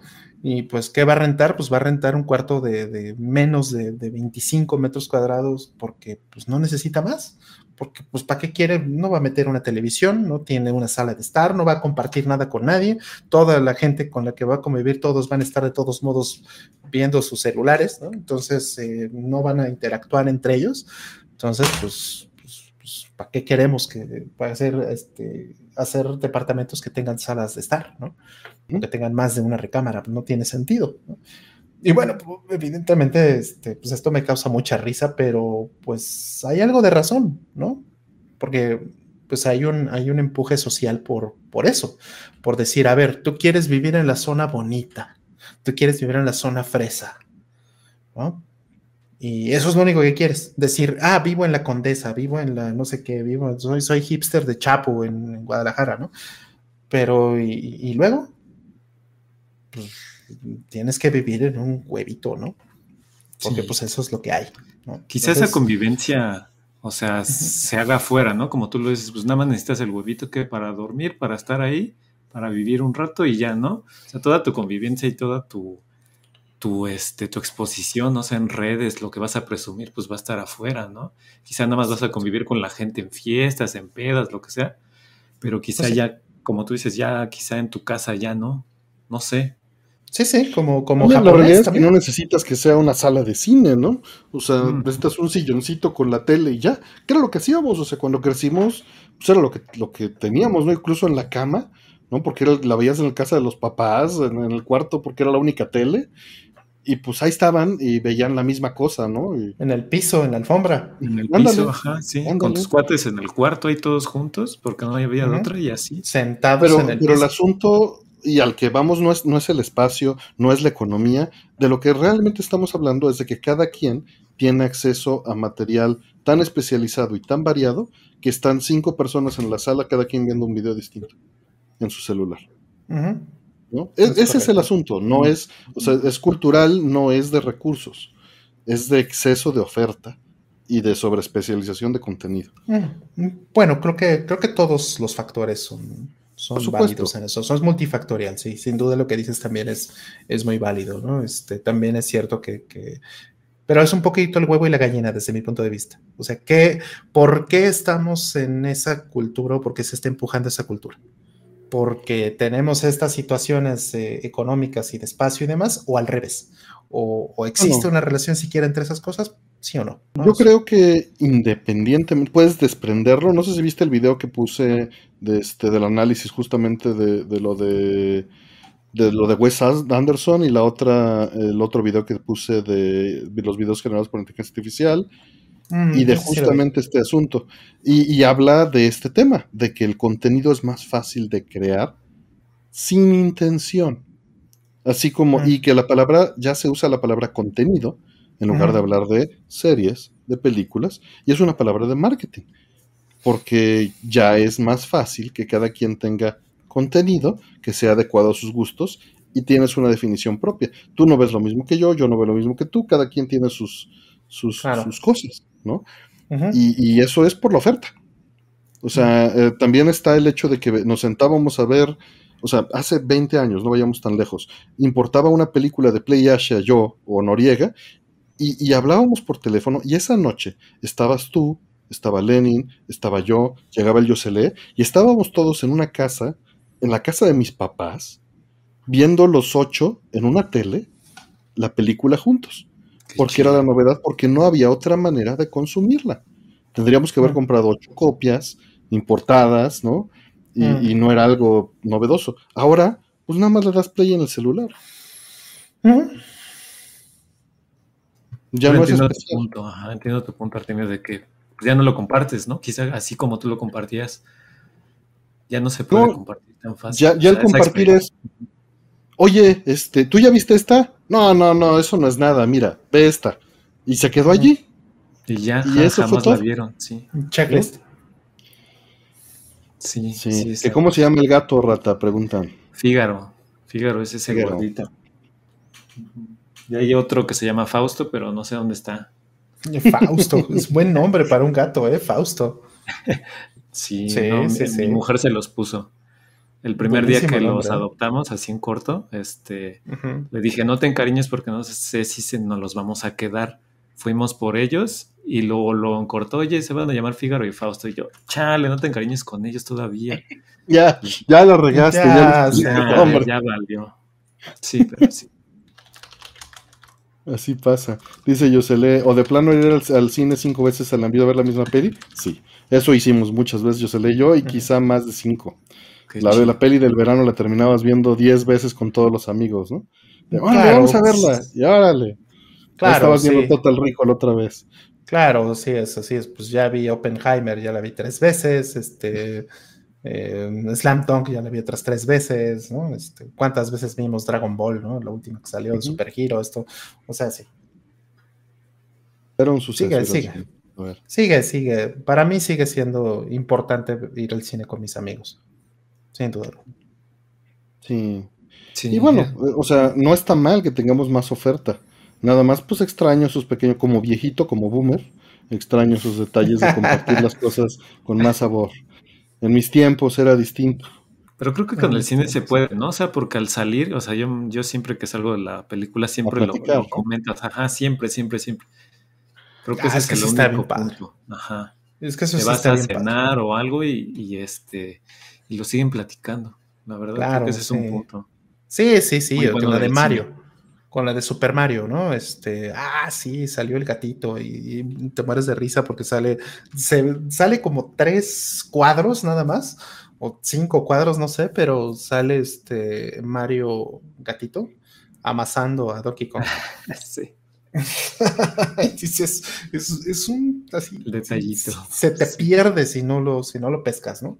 Sí. Entonces, eh, pues eh, ese es un motivo por, para estar con los amigos, ¿no? Estás en la cena y dices, ah, mira, lo estaba amasando y todos se ríen, ¿no? Ah, yo no lo vi, ¿no? Pues cuando pasa eso. Sí, ese, es lo chido, ese es lo chido y este, o sea, volviendo al punto de, de, yo sí podría decir una película que me gustaría ver como de nuevo. ¿Cuál? Este, la de Everything Everywhere All at Once. No sé si la llegaron a ver. No la vi, todavía no. Ah, está súper bonita, súper, súper bonita. Si, pueden, si pueden, véanla. Ya está en, en mm. Blu-ray y todo. Pero sí, la primera vez que lo vi, no les voy a spoiler nada, pero así me explotó la cabeza porque no mm. era algo que había visto últimamente en cine.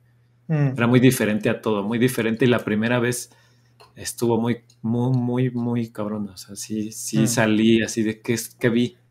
¿no? no vi todo y la tuve que ver yo creo que otras tres veces más para ya este, y en el cine, fuimos al cine como tres veces más para captar todo. Y luego ya en Blu-ray también la vi como otras dos veces. Mm, qué maravilla. Sí, esa sí la quisiera ver otra vez. Sí, y, mira, yo soy bien fan de Michelle Yeoh. Me gusta muchísimo esa actriz. Maravillosa. se rifa, se rifa, cabrón. Sí, sí, es, rifadísima, la admiro muchísimo. Sí, sí, si pueden, véanla, se la recomiendo un buen, un buen. La tengo ahí abajo, no mía, lo trajo el buen Aldo, pero está pendiente, porque pues luego también viene tan poco tiempo que es muy difícil y nuevamente es muy difícil decir, vamos a ver una película, porque es invertir dos o tres horas de su tiempo que es limitado, ¿no? Claro, y pues sí.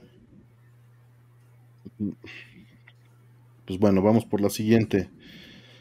Em, dice, puzzle que les haya costado más trabajo en una aventura. Mm. Seguro de Monkey Island, ¿eh? ¿Para qué estoy moviéndole? Fíjate que el primer Alundra este, tiene, un puzzle que no, bueno, cómo me frustró. Me frustró semanas enteras. Así aventé así el juego, así, nada, luego. Y luego me volví a meter y, así, no, no le doy, no le doy, no le doy. Y pues no, no busqué nada en internet, no busqué nada, nada. Y es un, es un buen juego y no está tan difícil, pero pues Mm, yo estaba a lo mejor no, cuando eh, me dio mucho coraje cuando, cuando finalmente lo logré porque dije, ay, qué estúpido, lo pude haber hecho tan fácil, pero bueno. Te vicias, ¿no? Si estás sobre una y otra y otra vez te vicias y ya te duermes y al otro día ya lo acabas aquí. Ajá, estaba yo trabajando y, pensando en algo. Y te diste cuenta ahí. chingado, chingado, y así como es, como es, como es. Y pasaron semanas, ¿eh? me atoré durísimo en ese juego. Creo que jamás me he atorado en un puzzle eh, tanto como me atoré en Alundra, en, el primer Alundra, eh, la primera vez que lo jugué. Mm. Así es. Yo, este, pues justo uno, uno similar a lo que están comentando en el chat. Digo, seguro lo que más me tomó fue a Monkey Island. Algún de Monkey Island, no recuerdo exactamente cuáles.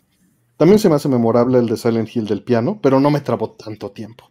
El del piano, eh, Pero uno que nos trabó a José y a mí muchas horas en X-Men de Sega Genesis, que no es un juego necesariamente memorable en ningún sentido, pero pues era pasable. Mm. Eh, era de estos juegos americanos, que ya lo he comentado en algunos lugares. Hay un nivel en el que estás peleando contra este jefe que es como cibernético, ya no sé. Soy súper malo en Marvel. Este, pero en el fondo se ve una computadora. Y te dicen que para ganarle al jefe tienes que resetear la computadora. Mm. ¿Qué se te ocurre hacer en el juego?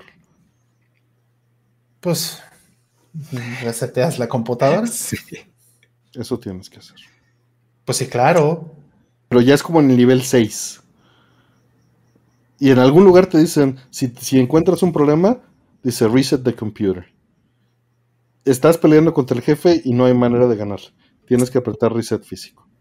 Órale, pero lo capta el juego, lo guarda. Claro. Y se ve, y se ve en la pantalla cómo rebotea el Genesis y te pone como si estuviera boteando el sistema operativo y el juego continúa. Órale, qué chingón. Sí, claro, qué, qué maravilla que hayan usado así. Ahí te va el reset el vector. de interrupción, ¿no? Ahí te va el reset vector, órale, pam, y regresas y de ahí eh, te manda el jump de la la la la, tu memoria está intacta y listo, continúas, ¿no? Exacto. Qué maravilla. Sí. Y ese, este, pues Jocelyn no lo podía pasar y me prestó el juego, dice, quédatelo un rato, a ver si lo puedes pasar. Y ahí estuve dándole, dándole. Y era como las 2 de la mañana. no sabes la emoción que sentí en ese momento, güey. Y que no mames, sí, sí funcionó, no mames. Le puse pausa y a las 2 de la mañana le marqué. Me contesta su mamá toda dormida. ¿Qué onda? ¿Qué pasó? No, páseme al Yoselé, por favor. Y, güey, muy importante. Es muy importante. Esto no puede esperar a mañana. qué manchados. Sí. Pero qué interesante que alguien haya hecho un juego así. Güey, que haya, o sea, eso no pasaría eh, los requerimientos de de hoy en día. O sea, no, no podrías hacer eso eh, con amigabilidad al usuario. No, sería imposible hacerlo en un Switch o en un PlayStation 5 o alguna cosa así, sería imposible. Y, no pasas QA, simplemente no pasas QA. Porque cuántos niños no se frustraron, güey. No, claro, y, esto del reset vector es algo que, que sí era permitido, tanto en Nintendo como en Genesis, en, bueno, en, Sega en ese entonces. Era permitido para una cuestión de, certificaciones. O sea, sí, sí era válido y lo sé por, por conocimiento de causa. Este, eso es algo que sí hacían múltiples juegos, no necesariamente con, algo así de, este, de elaborado, pero, pero sí eran juegos, por ejemplo, que te podían mantener el estado ¿no? Y que, o que podían hacer ¿no? Porque la realidad es que estas consolas, el reset era tu obligación como desarrollador del sistema hacer que se hubiera reset.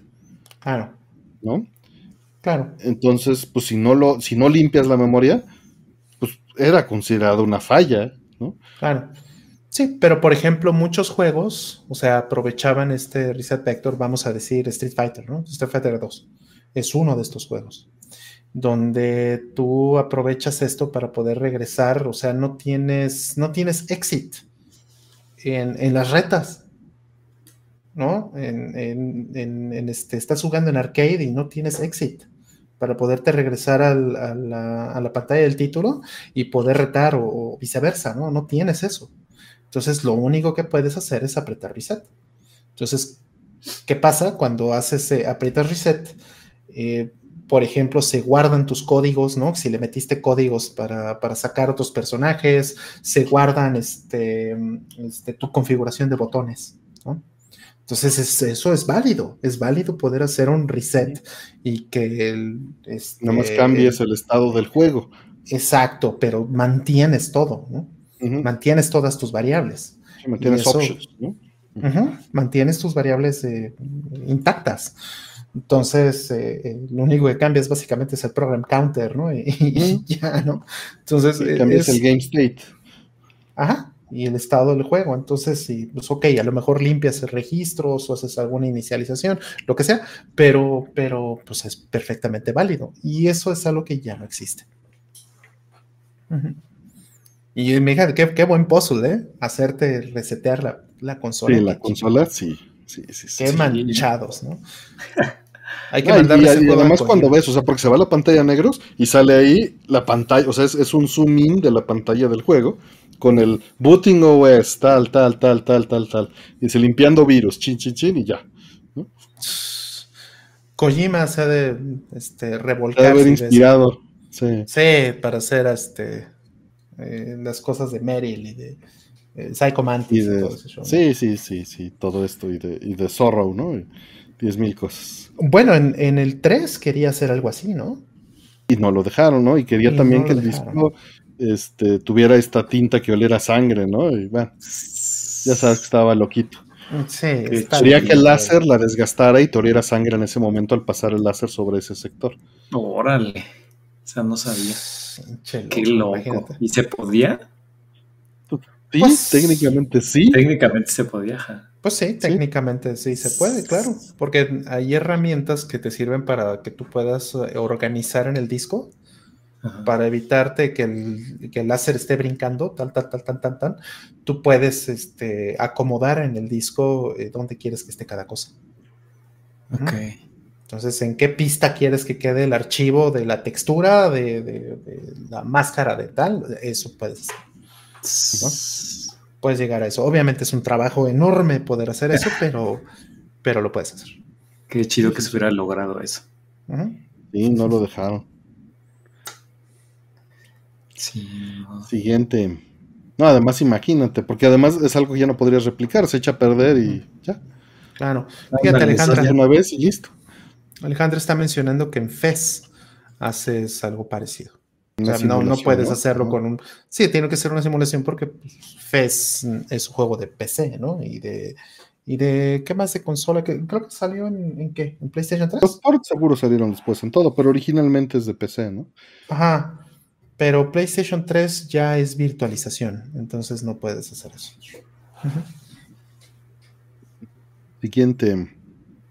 ¿O algo más que quieran decir del puzzle? No. No, no, no. Pues no, ya nos dejó aquí un mensaje Charlie in the World, que es la letra de una canción. Que remember what I was, realize life was a game. ¿no? Megadeth. Exacto.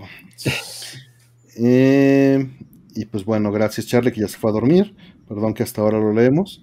Y el último de este bloque que dice: Mi Super Nintendo tiene gráficos rotos. Gracias por tu mensaje de miembros, Rata Rodríguez. este, unos sprites se ven glitcheados, es decir, con problemas gráficos, mm. y otros mm. no. ¿Tiene un mm. arreglo fácil? Saludos. Este, no sé, tendríamos, es como Eh, había un, médico que mi mamá siempre le hablaba y le decía, oiga doctor, me duele este aquí en el abdomen del lado izquierdo. Le dice, a ver señora, ¿de qué color es mi corbata? No sé, yo tampoco la veo. si no la veo, no la puedo ayudar. Este, puede ser, o sea, de, lo que nos está contando, puede ser que esté ligeramente de soldado. ¿no? Y que, o sea, eso sería lo más deseable y. Ojalá. Y suena a una posibilidad, ¿no? Mm. Pero de ahí en fuera, pues puede ser cualquier cosa. Mm. Tendría, tendría que revisarse. Ahora sí que cuando nos veamos, pues me la pasas y vemos. Mm. Va, va, va. Gracias. ¿Ah? Este, sí, pero lo, o sea, lo primero, o sea, que tendríamos que decir para alguien en general, revisa la fuente de poder. Ya probaste que la fuente de poder eh, sí está dando el poder correctamente, prueba con otra, porque hemos visto casos en Super Nintendo que con la fuente de poder está mal, eh, las gráficas se van al carajo, o algunos comportamientos se van al carajo por bajo voltaje. Vaya. Entonces existe esa posibilidad eh, muy, muy, este, pues muy posible, y eso se arreglaría o cambiando la fuente de poder o arreglando la fuente de poder, que es cambiar un capacitor. El capacitor debe valer como 100 pesos porque es un capacitor choncho, el que trae la fuente de poder del super, y, este, y es cambiárselo, ¿no? Claro. Sí, hay un transistorcito también por dentro, ¿no? Que también se rompe. También puede ser. Pero pues sería medirlo, medir cuánto está dando la fuente de poder adentro del Super Nintendo. O sea, es destapar el Super Nintendo con un multímetro conectado, ver si sí son 5 volts lo que está saliendo del 7805 y ver si están entrando los 9 volts. Si eso está bien, entonces no es la fuente de poder. Y ya tendríamos una opción con el Super Nintendo destapado, sería apretar cada uno de los chips de montaje superficial. Y si se arregla apretándolos, con una resoldada se arregla todo el Super Nintendo. Claro. Sería así como el diagnóstico súper básico que cualquiera podría hacer con un solo multímetro. Claro. Ahora, vamos a suponer que sí se jodió el, el, este, el PPU, pues entonces no hay otra más que cambiarlo por otro. Porque pues muy probablemente. Super Nintendo, básicamente. Exacto. Ahorita, ahorita es fácil todavía conseguir Super Nintendo, todavía es barato. Ahí en Dalex. Este. Y todavía es, es, es, bueno, es buen momento todavía para hacer eso. Todavía te encuentras, te los encuentras baratos. Sí, todavía. Va. Ya está. Pues bien, ya terminamos el bloque de preguntas. Vamos a abrir mm. este, preguntas normales, señores. Muchas gracias a todos los que han estado este, ayudándonos. Y voy a abrir un bloque de siete preguntas de 20. Entonces, van a entrar 20 preguntas del público. Y de ellas, eh, las primeras, este, bueno, de las primeras 20 que entren, se hace un sorteo y solo quedan 7. ¿No? Ya están abiertas las preguntas. Acuérdense que abran hashtag pregunta y entran las preguntillas ahí. Ahí están, ahí vamos. Ya se está llenando el, este, la pila para el sorteo. Van 14. Van 17. Y listo, ya están las 20, se hace sorteo. Muchas gracias a todos, ya están las 7 preguntas. La primera dice: ¿Les interesa ver Shin Ultraman en el cine? Cinepolis no la proyectará en mi, en mi ciudad, cara triste. Mm. Mm. Híjole, no sé, no sé. Este, tengo sentimientos encontrados porque justo lo que estaba boteando a ver, a, buscar. Sí, ahí la tengo, ahorita se las enseño. Pero este. Tengo Shin Godzilla de Hideaki ¿no? Y pues él hizo también Shin Ultraman. Entonces, pues sus acercamientos siempre son muy como muy, muy especiales, ¿no? Muy particulares. Entonces, eh, el, reboot que hizo de, de Godzilla en un nivel meta es muy bueno, pero pues como cine, o sea, sí, sí, es difícil de digerir. Entonces, ir a ver una película de este tipo al, cine, híjole, no sé si estoy, no sé si es lo que quiero. No sé, obviamente no lo Todavía no soy tan otaku, dice Rol. Mm, o sea, es que está cañón, porque el, este, mira, eh, Shin Godzilla, después déjame la traigo Órale, yo no sé, yo no sé la verdad de qué habla. ah, sí. yo, yo estoy, o sea, yo sé de lo que hablan, pero yo no estoy metido al nivel para, para hacerlo. Ya, ok. Mira, aquí tengo la de Shin Godzilla. Eh, me atasqué porque me la encontré muy barata y dije, ah, Godzilla, sí, que ya que hay, eh, soy bien fan. Ahí voy, ¿no? Y es una película que hizo, hay que recordarlo, porque él tuvo un burnout después de hacer la tercera película de Evangelion, que la tercera película de Evangelion sí es totalmente una película de burnout, de, que el tipo sí se quemó con cañón como, como en su trabajo y sí fue, fue muy duro salir de su depresión, ¿no? Lo, lo, dijo abiertamente. Y entonces, pues como para descansar un poquito hizo Shin Godzilla.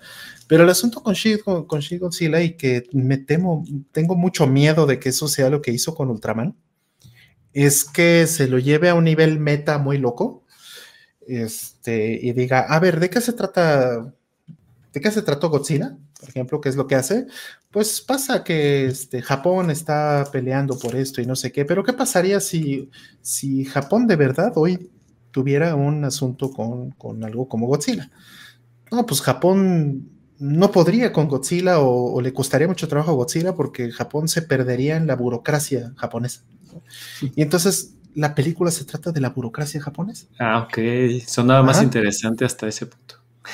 Ajá, y entonces, a ver, güey, o sea, no, yo quiero ver a Godzilla desmadrando todo Japón.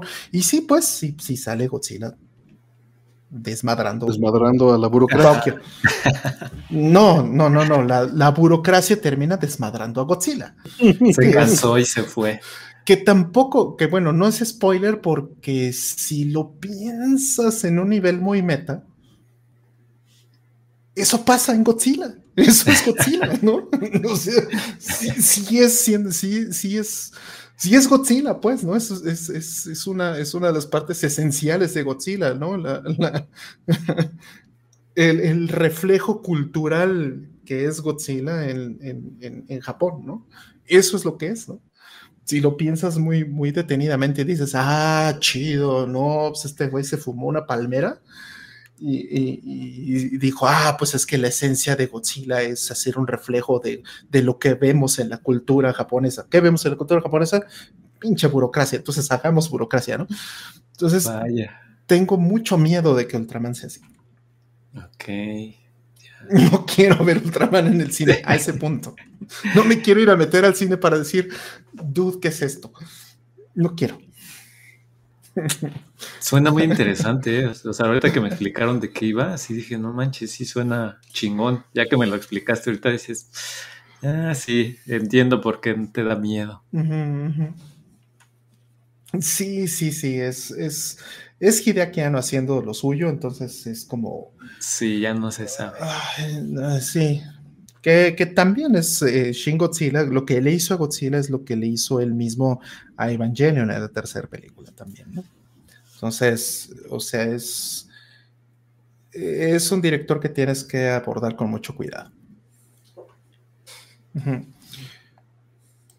dice Eduardo, bueno saberlo, que Shin Kamen Rider no tiene burocracia. Eh, siguiente. Y qué mal que, el Cinépolis no lo va a llevar a tu ciudad, lo siento. Dice, ¿qué cenaron? ¿Taco favorito? Ay, taco favorito. A ver, dale, dale. Mm, yo sé, ah, yo. dale, dale. Ahí está este Diego y Manuel, acuérdense, perdón por la interrupción ahorita en lo que piensa el buen rata este, en lo que se acuerda qué, desayunó o qué cenó. Este, Diego y Manuel, nos, acuérdense que va a sortear la semana que entren, las preguntas que entren, el eh, juego Sol Cresta. Perdón, Rata, dale. Y gracias, Diego. No, yo, yo pensaba ir a un restaurante super mamón para poderles decir, ah, en este piel de cerdo crocante acá, pero, pero no, solo cené un, un pancito acá de la panadería y lechita, y ya. ¿Qué pancito? A ver, ojo de pancha. Pues, pues era, como, era, como, un croissant. Ojo de buey. ¿Era, como croissant o, cuernito? Porque pues en México solemos confundir mucho el croissant con el cuernito y viceversa. Pues no, yo creo que era como croissant. No es cuernito, es como croissant y, arriba tenía chocolate. Que yo sin ah, pan sin chocolate no me lo como. No, no me agrada mucho. Tiene que ser con chocolate. Yo con leche fría, fíjate que sí, ¿eh? Ándale, con leche así fría, así chingón. Y, y, ya, ¿y qué más? Ah, taco favorito. Yo creo que de pastor, pero apenas probé unos que son los.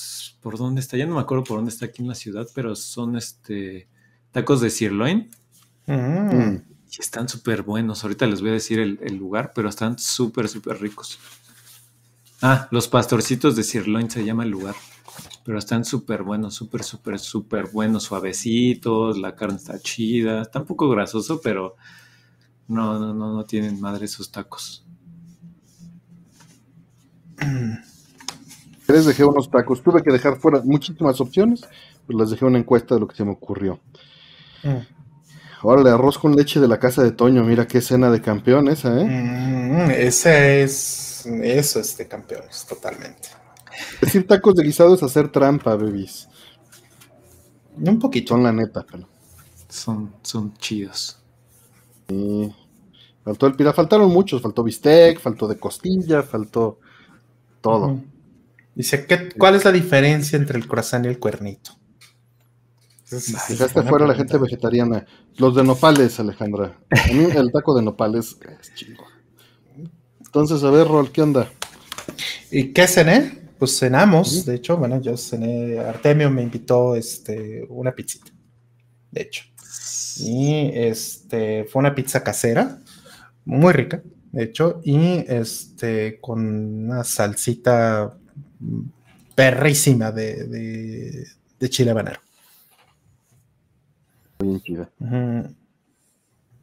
Así es. Entonces, no, muy, pues yo, yo evidentemente también cené este, pizza con la salsa de chile habanero. No, esa salsita sí le daba un toquecito así. Me dijo, dale, dale, dale, ¿no? Porque yo no como mucho picante, eso es eh, importante. Ya, ya lo había destapado y se lo iba a aventar así de. Dije, no, güey, no, no, goteo, goteo. Sí, no, no, no, no, sí está ruda esa salsa, ¿no? no tanto como otras que, he comido que son crueles. O sea, esta sí te. Sí es bondadosa, ¿no? O sea, sí pica, sí pica, pero es bondadosa. Pero sigue sabiendo algo. O sea, no, no te quita el sentido del gusto, ¿no? Ajá, no es tortura. Sí, me costó un rato, fueron como, o sea, ya que me enchile, pues sí me tardé como 10 minutos en que se me bajara, pero, pero tranquilo, no fue, se llama Demonio Maya la salsa. La compró mi hermano, me la trajo. La probé en su casa y dije, no, sí está chingona. Oh, órale, sí suena picosa. El Demonio Maya, claro, sí es cierto. El Demonio Maya. Y es, es habanero con tomate verde y este y colorante rojo y, amarillo. Eso es todo. y tiene Está bueno, está bueno. Sí, sí, el habanero sí me gusta. O sea, el, asunto es, no es que no es que no me guste el picante. El asunto es que no lo puedo comer en exceso porque me cae mal. Número uno, sí me irrita mucho el estómago. Y dos, pues como no estoy acostumbrado, pues si le echo mucho, pues sufro media hora, ¿no? Dos horas ahí chillando. Pero, pero este, el, habanero me gusta. Es un, es este, las salsitas, por ejemplo, ya comentamos aquí de, la pizza hace mucho, ¿no? Y en Score también, ¿no? Creo de la pizza con, con este, salsa de habanero con mango. Uf. Uy, estaba buenísimo. Uf. Y esta salsa estaba muy buena.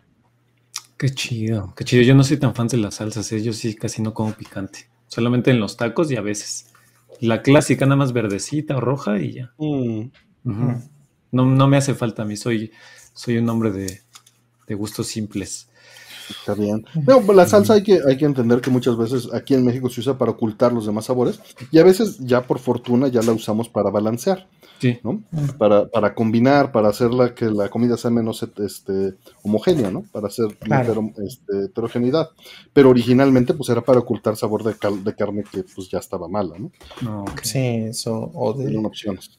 Pero eso genera una riqueza de caldillos, de recaudos, de salsas, que bueno, o sea, sin limitarnos a, una salsa que pones por picante, pero pues el caldillo de tomate, ¿no? Unos, unos huevos este, divorciados o pues unos rancheros, esas salsas pues también son salsas. no tienen que picar, ¿no? Claro.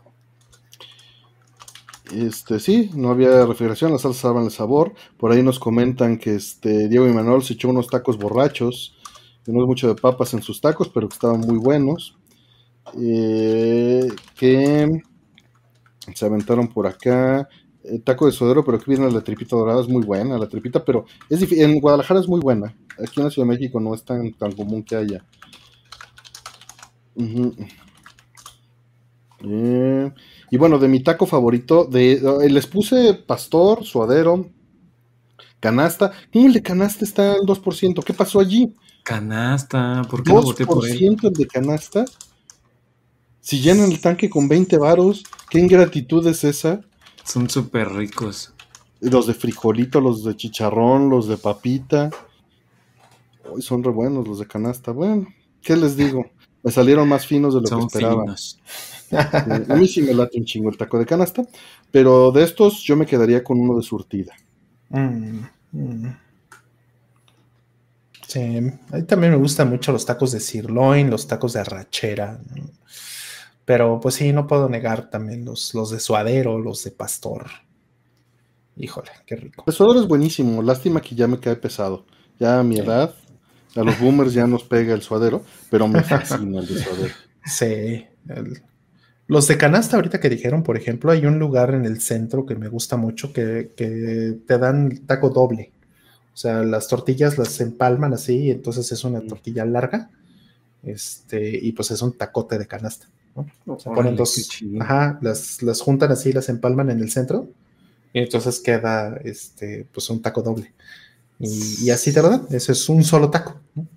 Claro, sí, está chido, ahí pasa la dirección, ¿no? Sí, está, según yo, está en la calle de Ayuntamiento, está por donde está la, eh, la XCW. Ya. Mm. Sí, tiene mucho que no como de canasta. Hace poquito, hace unos días, y me regaló el, el don, me regaló uno de frijol para llevar. Ahí está, llévese uno más. Bueno, pues muchas gracias. su pilón. Su pilón, ¿cómo no? Llévese su pilón. Aparte de... los pilones? ¿Eh? Aparte dicen que, este, no sé si han visto un meme que creo que es un señor de los tacos, que es el único que puede convertir el taco, que no sabe, ¿no? O sea, cómo el señor va a saber de qué sabor está sacando con solo verlo y ya lo saca y lo transforma en chicharrón o lo transforma en frijoles o lo transforma en un sabor. Porque se ven igualitos. Por ahí dice Giovanni Hernández que por su casa los venden muy grasosos. Pasa, son estilos. Hay unos que son nada más con cebollita y están nada más se sienten como sudados al vapor. Y hay unos que pues se siente la grasota acá. El este. Que, lo, que, lo, que lo agarras y este. y perforas la hoja de, de papel en donde te lo dan, ¿no? Mm. Ah, pero hasta salivo. Y, con sus pues unas rajitas, ¿no? Porque ya sabes que siempre le ponen la zanahoria así chingona. este, las cebollitas o, con la salsita verde, esta que tienen de aguacate con. Y es buenísima, ¿no? No, yo sí soy fan de los de, los de canaste. Mm. Siguiente. Eh, nos preguntan, pregunta bonachona de la semana. Si la serie original se llama Tiny Toon, pero ahora el reboot se llama Tiny Toons, ¿es debido al efecto Mandela? El efecto Mandela no existe. Pero eh, Patrick Wilhelm tiene un video en donde analiza toda la historia de Tiny Toons y por qué ha pasado lo que ha pasado. Aviéntatelo, es una hora de, de, información de cómo ha cambiado todo esto, entonces échale un ojo a ese video que está muy bueno. Y bueno, Mm. Yo ni siquiera sé de qué están hablando. ¿De Tiny Toons? ¿No viste Tiny Toons? Mm, sí, bueno, pero no mucho, ¿eh? Tiny Toons realmente no, no mucho. O sea, tengo el juego de Konami. Dos, dos juegos de Konami. Nada más pura pose, entonces. Pues sí, básicamente. Porque decía, mira, es Konami, estos monos, sí, pero nunca fui fan de que eran los hijos y ya, le gustaba más Looney Tunes. Sí, sí, entonces no sé mucho la relación entre, entre todas esas cosas. Sí, había capítulos chidos de Tiny Toons. También ahí tengo el de Super Nintendo. Mira, lo que estaba padre de Tiny Toons es que rompían los esquemas de. O sea, eran irreverentes, pero también rompían mucho los esquemas de guiones y trataban de hacer tramas que mm. se salieran de los osos. No digo que, que, lo hayan logrado siempre, pero en ese momento se sintió muy fresco, en particular Tiny Toons. Mm. Para, mi, para mi grupo de edad. Mm. Sí me funcionó. Mm. Eh, sí, Looney Tunes superior, no lo niego. No, y, ni siquiera es de nuestra época, o sea, no. Pues nosotros ya. No, Looney Tunes no, pues Looney Tunes sí es de boomers, pues. No, yo creo que ni eso, porque son unos desde los 30, ¿no? O sea. Probablemente.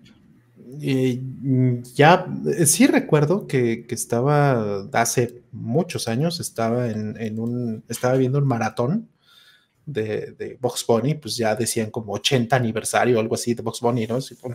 ya lleva tanto. Entonces, pues sí, eso. Entonces, mm, yo creo que ya no le falta mucho para el ciclo. Sí, los 30, ¿eh? Ahí. Los vasos, sí, había vasos de, de, este, de Yo, de hecho, mis prácticas de física se las entregaba a mi maestra con dibujos de Tiny Toons. Ah. Qué chido. Que me sigo llevando con ella, chido. Eh, fue, fue, influyó también mucho, nos, nos, alentaba mucho a, hacer lo que quisiéramos con cada que aprendiéramos. Ah. El de Plocky, sí, el vaso, el vaso de Plocky. Plocky. Plocky era mi favorito, sí. Pero la realidad es que yo lo veía por Pinky Cerebro. De Animaniacs, ¿no? Sí, yo era más de Animaniacs, exactamente. Yo veía más Animaniacs, pero, pero eran series hermanas, a final de cuentas. También pues lo veía por Plocky. Sí, ahorita me confundí. Eh, ¿Pinky Cerebro salían en Tiny Toons? salían de fondo, o sea, sabía referencias de que oh. estaban pasando, ¿no? Ah, ok, ok. Pero eran shows distintos. Hmm. Freakazoid. Freakazoid ya no lo alcancé a ver, pero en Animaniacs sí vi bastante. Hmm. Sí, sí, eran del Mex, me confundí también en el momento. Sí. y Pinky Cerebro, pues sí, yo era súper fan también de MX, pero era ese mismo mm. renacimiento de Warner, que estaba chido. Mm. Por eso me, confundí. O sea, pero mezclaban o hacían cameos de una. Ah, o sea, salían, estaban de repente y se veían corriendo en el fondo. O sea, ah. estaban los universos allí, pero no, no salían oficialmente, ¿no? Sí, porque creo que Animaniacs, si no me equivoco, pues salen del, del tanque de agua, ¿no? Ajá. O sea, se supone que son, que están en el estudio. Sí, sí, se supone que están en el estudio. Y están grabando el otro, pues. Sí, exacto. Ya. Sí, es cierto. Claro.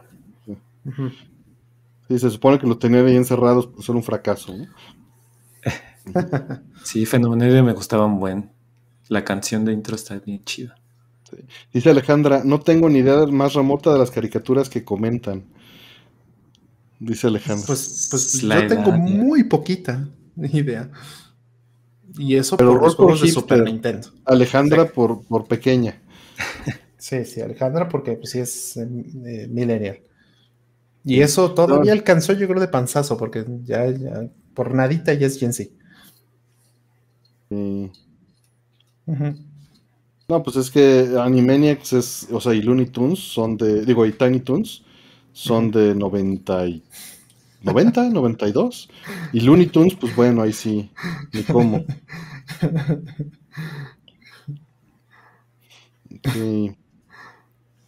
Que quien tenga curiosidad está en HBO Max, nos dice Iván García, gracias. Dice, yo tengo 29, me tocaron en Canal 5. Si tienes 29, Ricardo, o sea, las viste de dos años, man.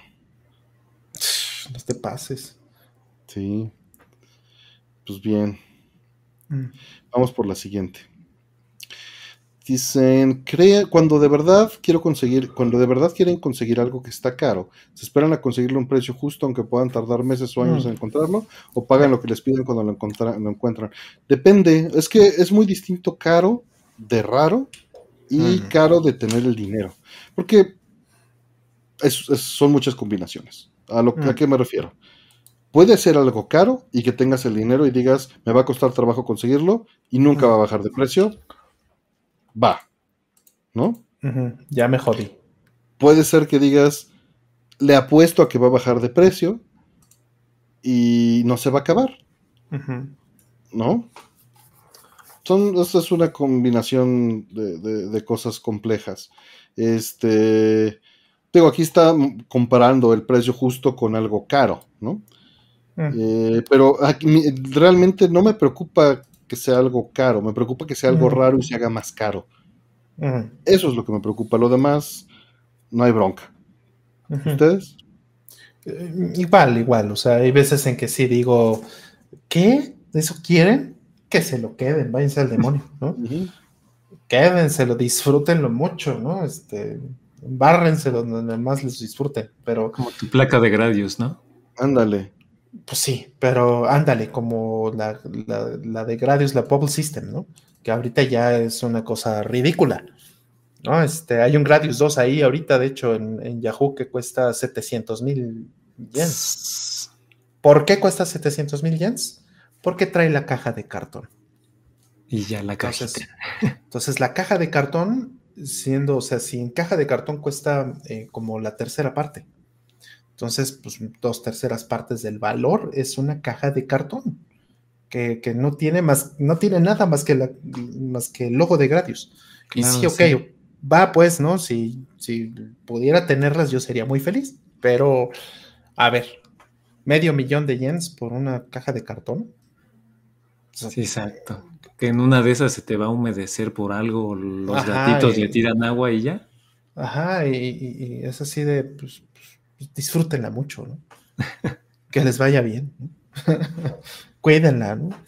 Qué padre, qué orgullo, que ojalá que, que caiga en buenas manos, ¿no?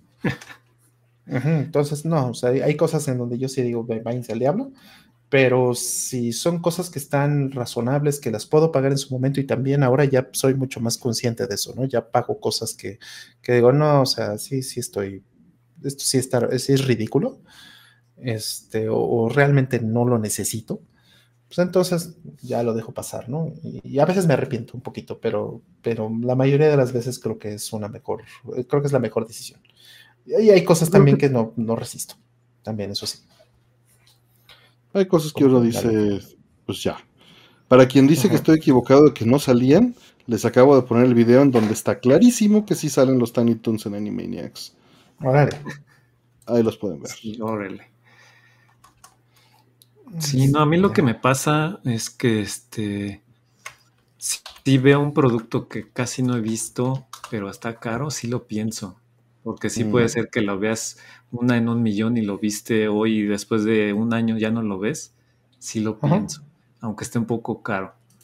Pero Porque ya te enseñó la realidad, ¿no? En el pasado. Exacto, sí. Si al final es algo que puedo ver en una semana y lo veo otra semana con otro vendedor y así, como que digo, no, pues me puedo esperar a que baje, ¿no?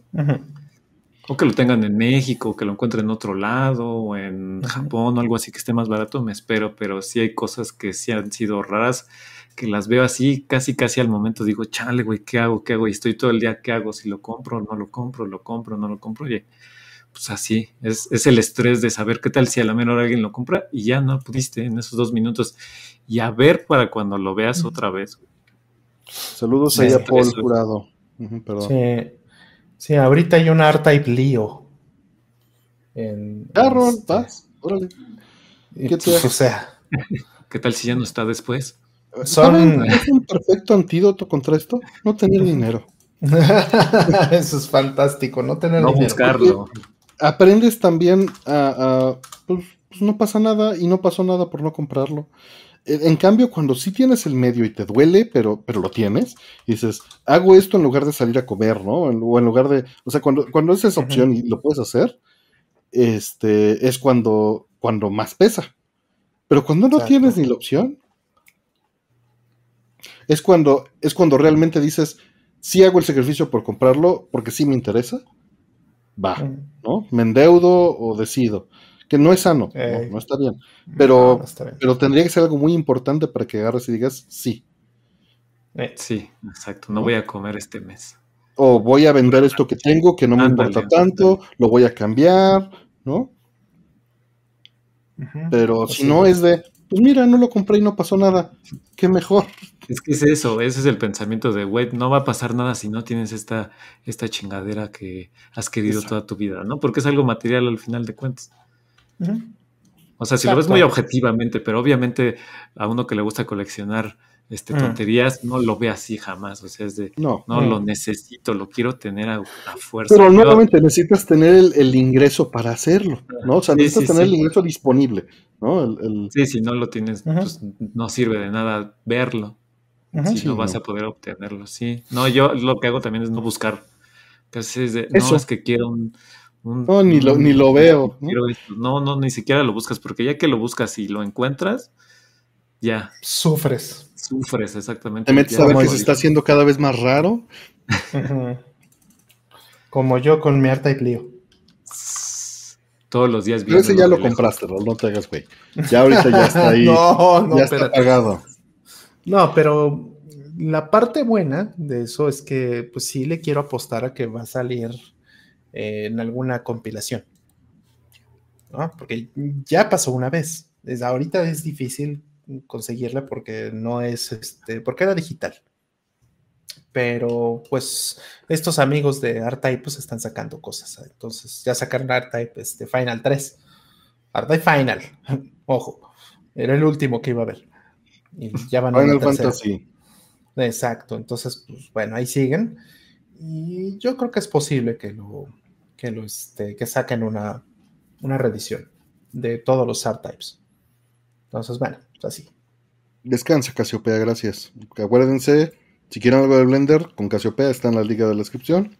Y este ya nos hizo el layout, Gracias. Y pues bueno, vamos a la que sigue. Eh, empecé IS 1 y 2 en PSP. ¿Qué otros RPGs para PSP recomiendan? ¿U otro tipo de juegos? Eh, Prini, a ver qué más. Este, hay un Valkyrie Profile para, para PSP. Este, ¿qué más? Déjame ver mi lista de PSP para decirte qué te recomiendo. Eh, hay un. Este, mm, eh, ay. Sí, hay, hay, buenos juegos. Este. Digo, otros, otros géneros: Every Extended Extra, Crush, este. Loco Roco, Los Lumines. Red Tracers. Eh, ¿Qué, perdón? Red Tracers. Space Invaders Extreme está padrísimo. La Alpha 3.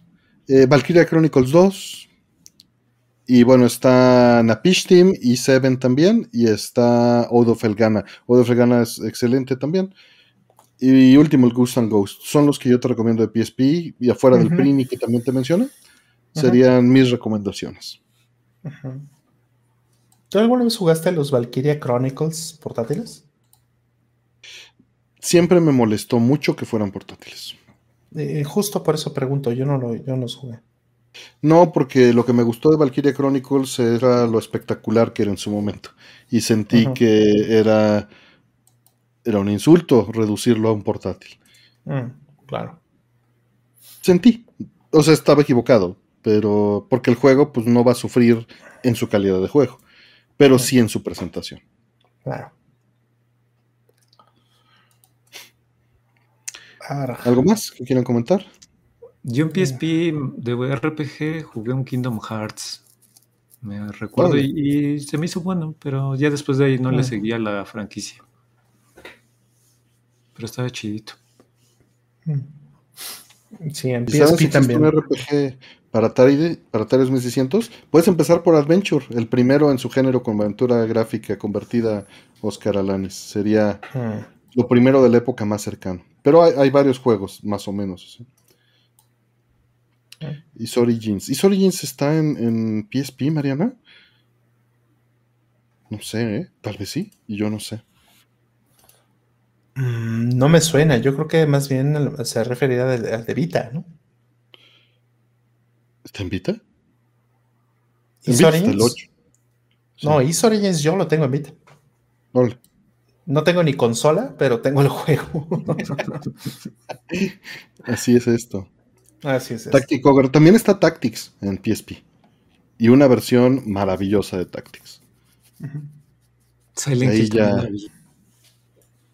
Que está en Vita, dice Diego Menor, gracias. Y también, bueno, ya nos había dicho. Este. Eh, está, mm. Hay una Triforce con Mario Kart. Deja de ver eso, estás tan aburrido en el programa que andas viendo cosas no, que no. Es que quería ver cuánto costaba el Art-Type Leo, ya que estábamos hablando de eso. La Cremosa Dana es original, justo de Vita, Diego. Mm. Y pues sí, Mariana, pues sí, es quien nos dijo lo de Is Origins. Rollman lujuriando en vivo, dice. Sí, qué, qué error abrir esta Origins no nació en PSP, Giovanni. Origins nació en PC. 2006 en PC. Em, que se ve increíble esa versión en un CRT. Eh, pero bueno, vamos con la siguiente pregunta. Eh, nos dice Giovanni, mil gracias por el apoyo, Giovanni. Dice, ¿les gustan las películas de terror? ¿Cuál es su favorita? Saludos. Mm. Yo te voy a fallar. No, no soy. O sea, me gustan más los thrillers, si, mm. si quieres decir. Por mucho. No sé. Como que he estado desconectado. No, no, no. No entro en el. En, eh, en la situación emocional para romper la suspensión de credulidad. no, sé, no me lo permito. Eh, entonces, pues las tomo como humor y pues no está bien. Les falto el respeto y no, no me meto en la, en la trama. Mm. Yo se le trató muchos años de meterme y, vi con él varias, pero, pero no, simplemente no, no, no me atrae el concepto. The Thing, pero The Thing no es terror. The. Thing es un thriller.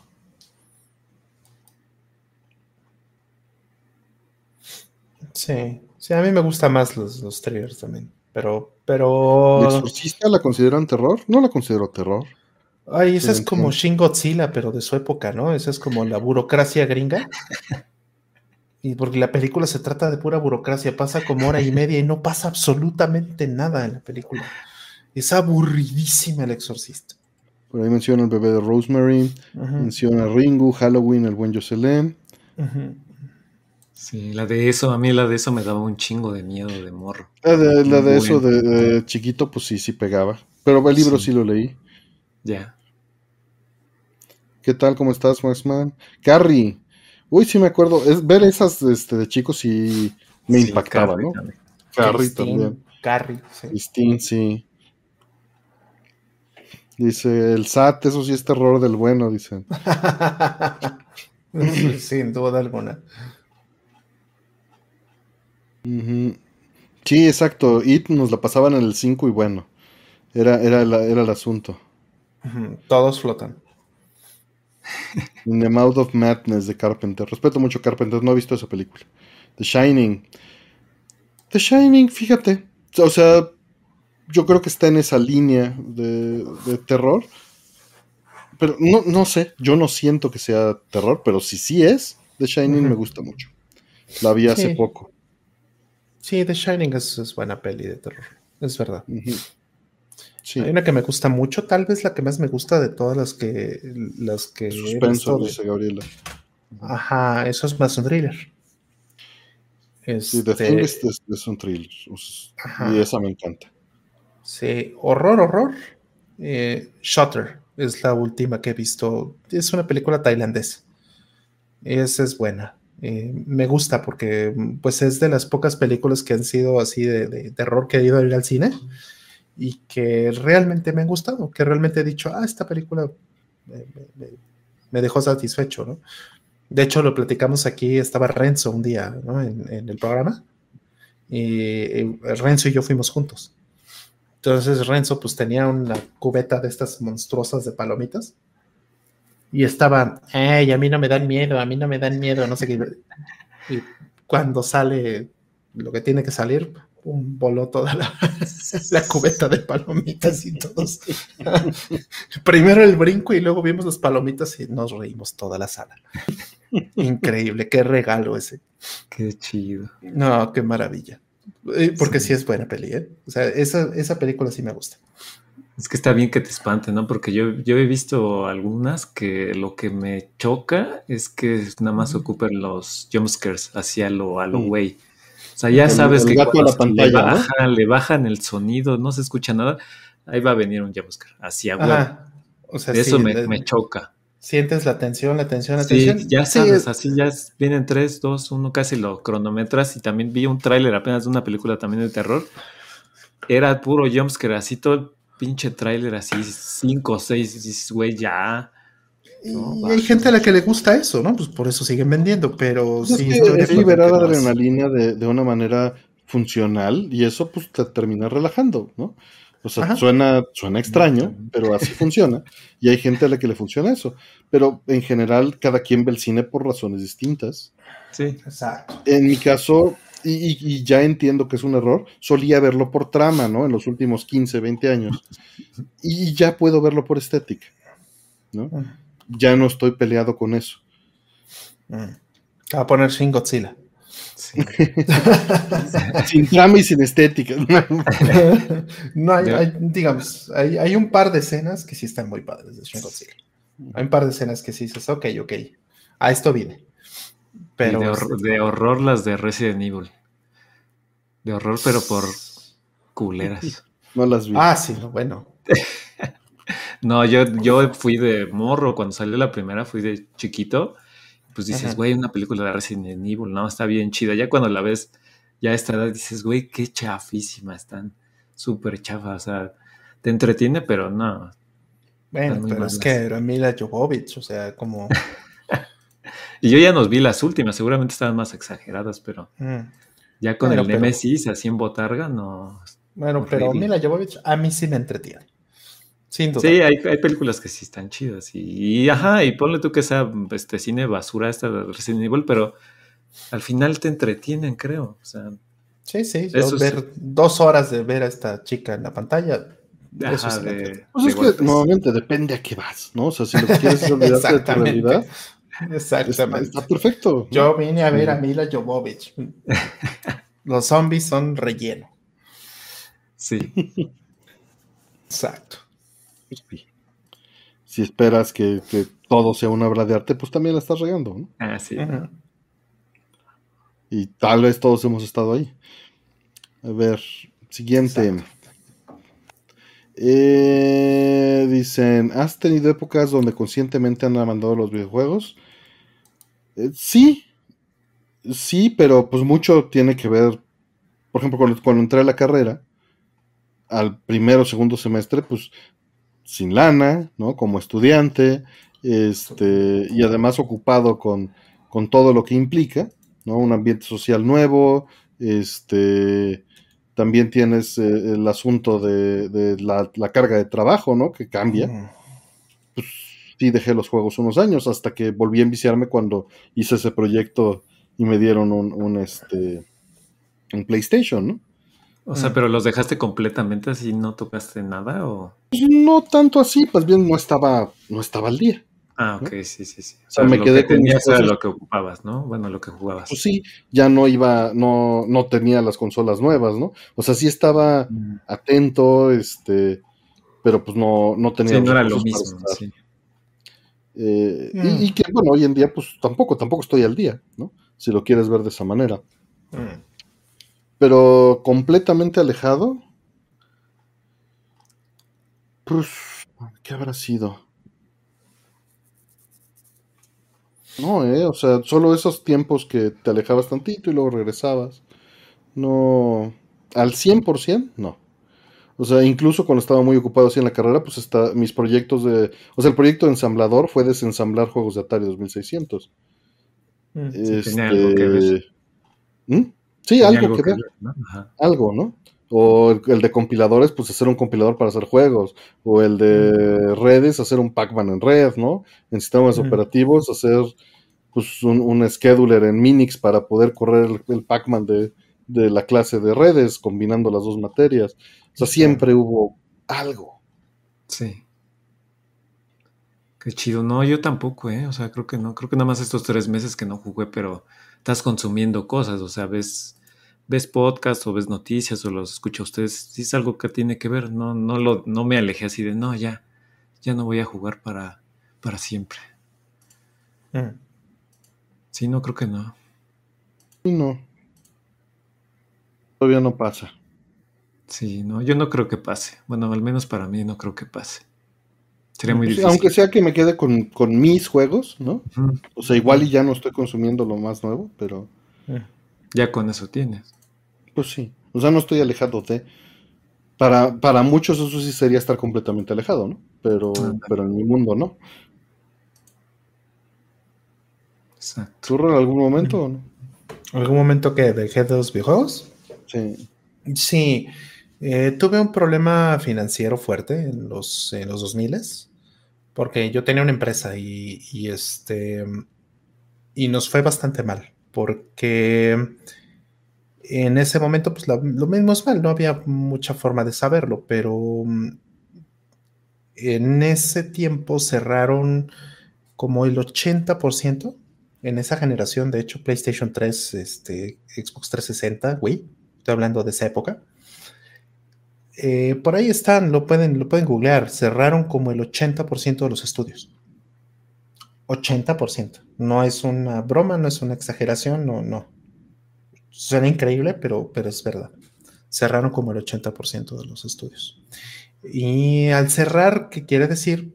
Eh, no quiere decir simplemente que ya dejaron de existir las cosas que hacían. No, muchos de esos cierres tienen que ver también con consolidaciones o con ventas de sus propiedades intelectuales.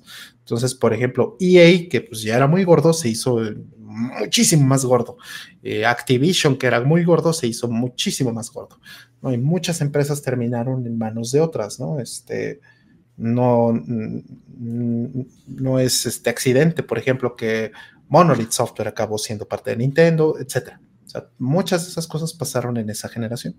Entonces, pues fue muy, em, pues fue muy vertiginoso, ¿no? Fue muy, em, muy agresivo el, cambio. Y muchas empresas pues salieron del mercado, entre ellas la mía. Entonces, eh, había tantos cambios en ese entonces que yo decía, no, ya esto, o sea, yo estaba decepcionado de la industria. Y dije, no, váyanse al demonio, yo ya no quiero saber nada de esto. Eh, por lo pronto, sí, me gustan los juegos, pero pues ahorita necesito el dinero, porque pues, sí, tengo problemas serios. Entonces, este, vendí muchísimas cosas, vendí mucha de mi, de mi colección. Vendí una cantidad muy fuerte de, de, mi colección. Entonces, eh, pues salí adelante. O sea, vendí todo como lotes, ¿no? Este, y pues por fortuna hubo quien quien tenía el capital en ese momento para decir, venga. Y este, y pues sí, vendí un montón de cosas. Y dejé de jugar tal vez entre 2006 y 2009. Jugué bien poquito. Jugué Metal Gear Solid 4 y por ahí dos que tres. Este, jugué em, eh, creo que, bueno, estaba gratis por supuesto.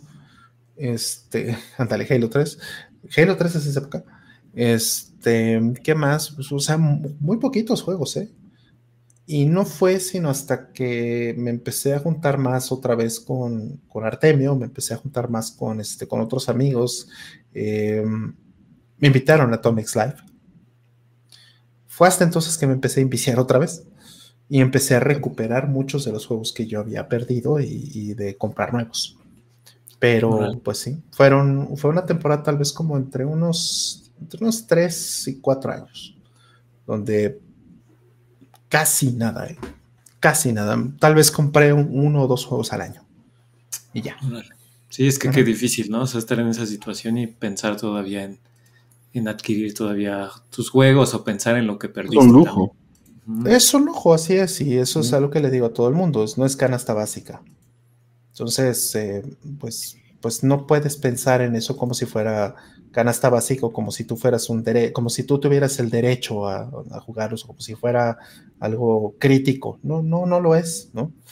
Este, y eso también se lo digo a la gente que piratea, o sea, ¿por qué estás pirateando algo? Pues, o sea, realmente, ¿qué, qué, qué valor te da que, que sea básico en tu vida como para que no consideres pagar lo que vale, ¿no? Entonces es, como interesante esa discusión, pero pues sí, es eh, también al mismo tiempo está esto de, dicen que los bienes sirven para solventar los males, ¿no? Y, entonces pues sí, sí lo dejé ir por completo hasta que lo volví a recuperar. Y vamos, no estoy seguro que yo quiera vender ahorita alguno de mis juegos, pero este, si tuviera un problema grave que lo requiriera, pues la verdad es que hay muchas cosas que se podría dejar ir sin problema alguno. No tengo tanto apego. Sí duele, sí duele, Gabriela, justamente, duele bastante, pero pues así es la vida. ¿no? Aprendes mucho. Sí, no, y hay cosas que ya no te apegan, ya no estás tan apegado a, ellas, ¿no? Quizá cuando las compras sí, pero después dices, bueno, me puedo, puedo desecharlas y no hay bronca. Sí. Sí, sí, sí. sí yo no sé cómo le hacía, hubo una época en mi vida en que trabajaba, estudiaba y además jugaba y tenía pareja y viajaba y hacía cuanta, cuanta cosa, ¿no? O sea, yo no sé cómo le hacía. Tenías 20 años. Y dormía, y dormía tres horas, sí, al día. Pero ya nada más me levanto y ya tengo ganas de dormir. Exacto, ahora este como y me ándale, eh, me levanto y me da hambre. Como y me da sueño, me duermo, me duermo y, me despierto y me da hambre. Sí. Exacto. Exacto. Sí. No, Atomic Slide también tuvo un, jalón hacia mí, ¿no? Totalmente. Que, a final de cuentas me encaminó hacia otro lado, ¿no? Pero, estuvo bien. Exacto. Eh, qué buen recuerdo, poder dormir tres horas y sentirte bien. No, ya no. Eso ya qué Grueso, ¿eh? A mí me encanta dormir, me fascina, pero sí, pero siendo franco, yo difícilmente duermo más, en promedio, más de seis horas. Es difícil. O sea, duermes como, cinco. Yo en promedio con seis estoy bien, pero sí necesito dormir unas siete, dos veces a la semana, yo creo. Eh, sí, para mí los domingos, por ejemplo, en la mañana sí es así de clavado directo a la, a las sábanas y, el mundo puede destruirse.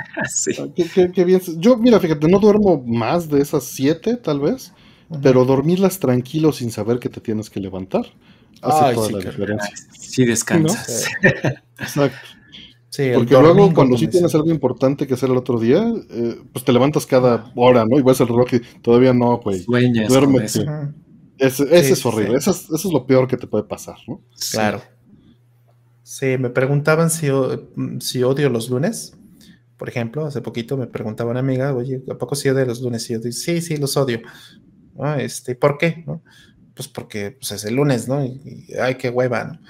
Y, y, me dice, no, bueno, yo odio los domingos. Y digo, no, no, no, no, tú estás mal, tú tienes que odiar los lunes.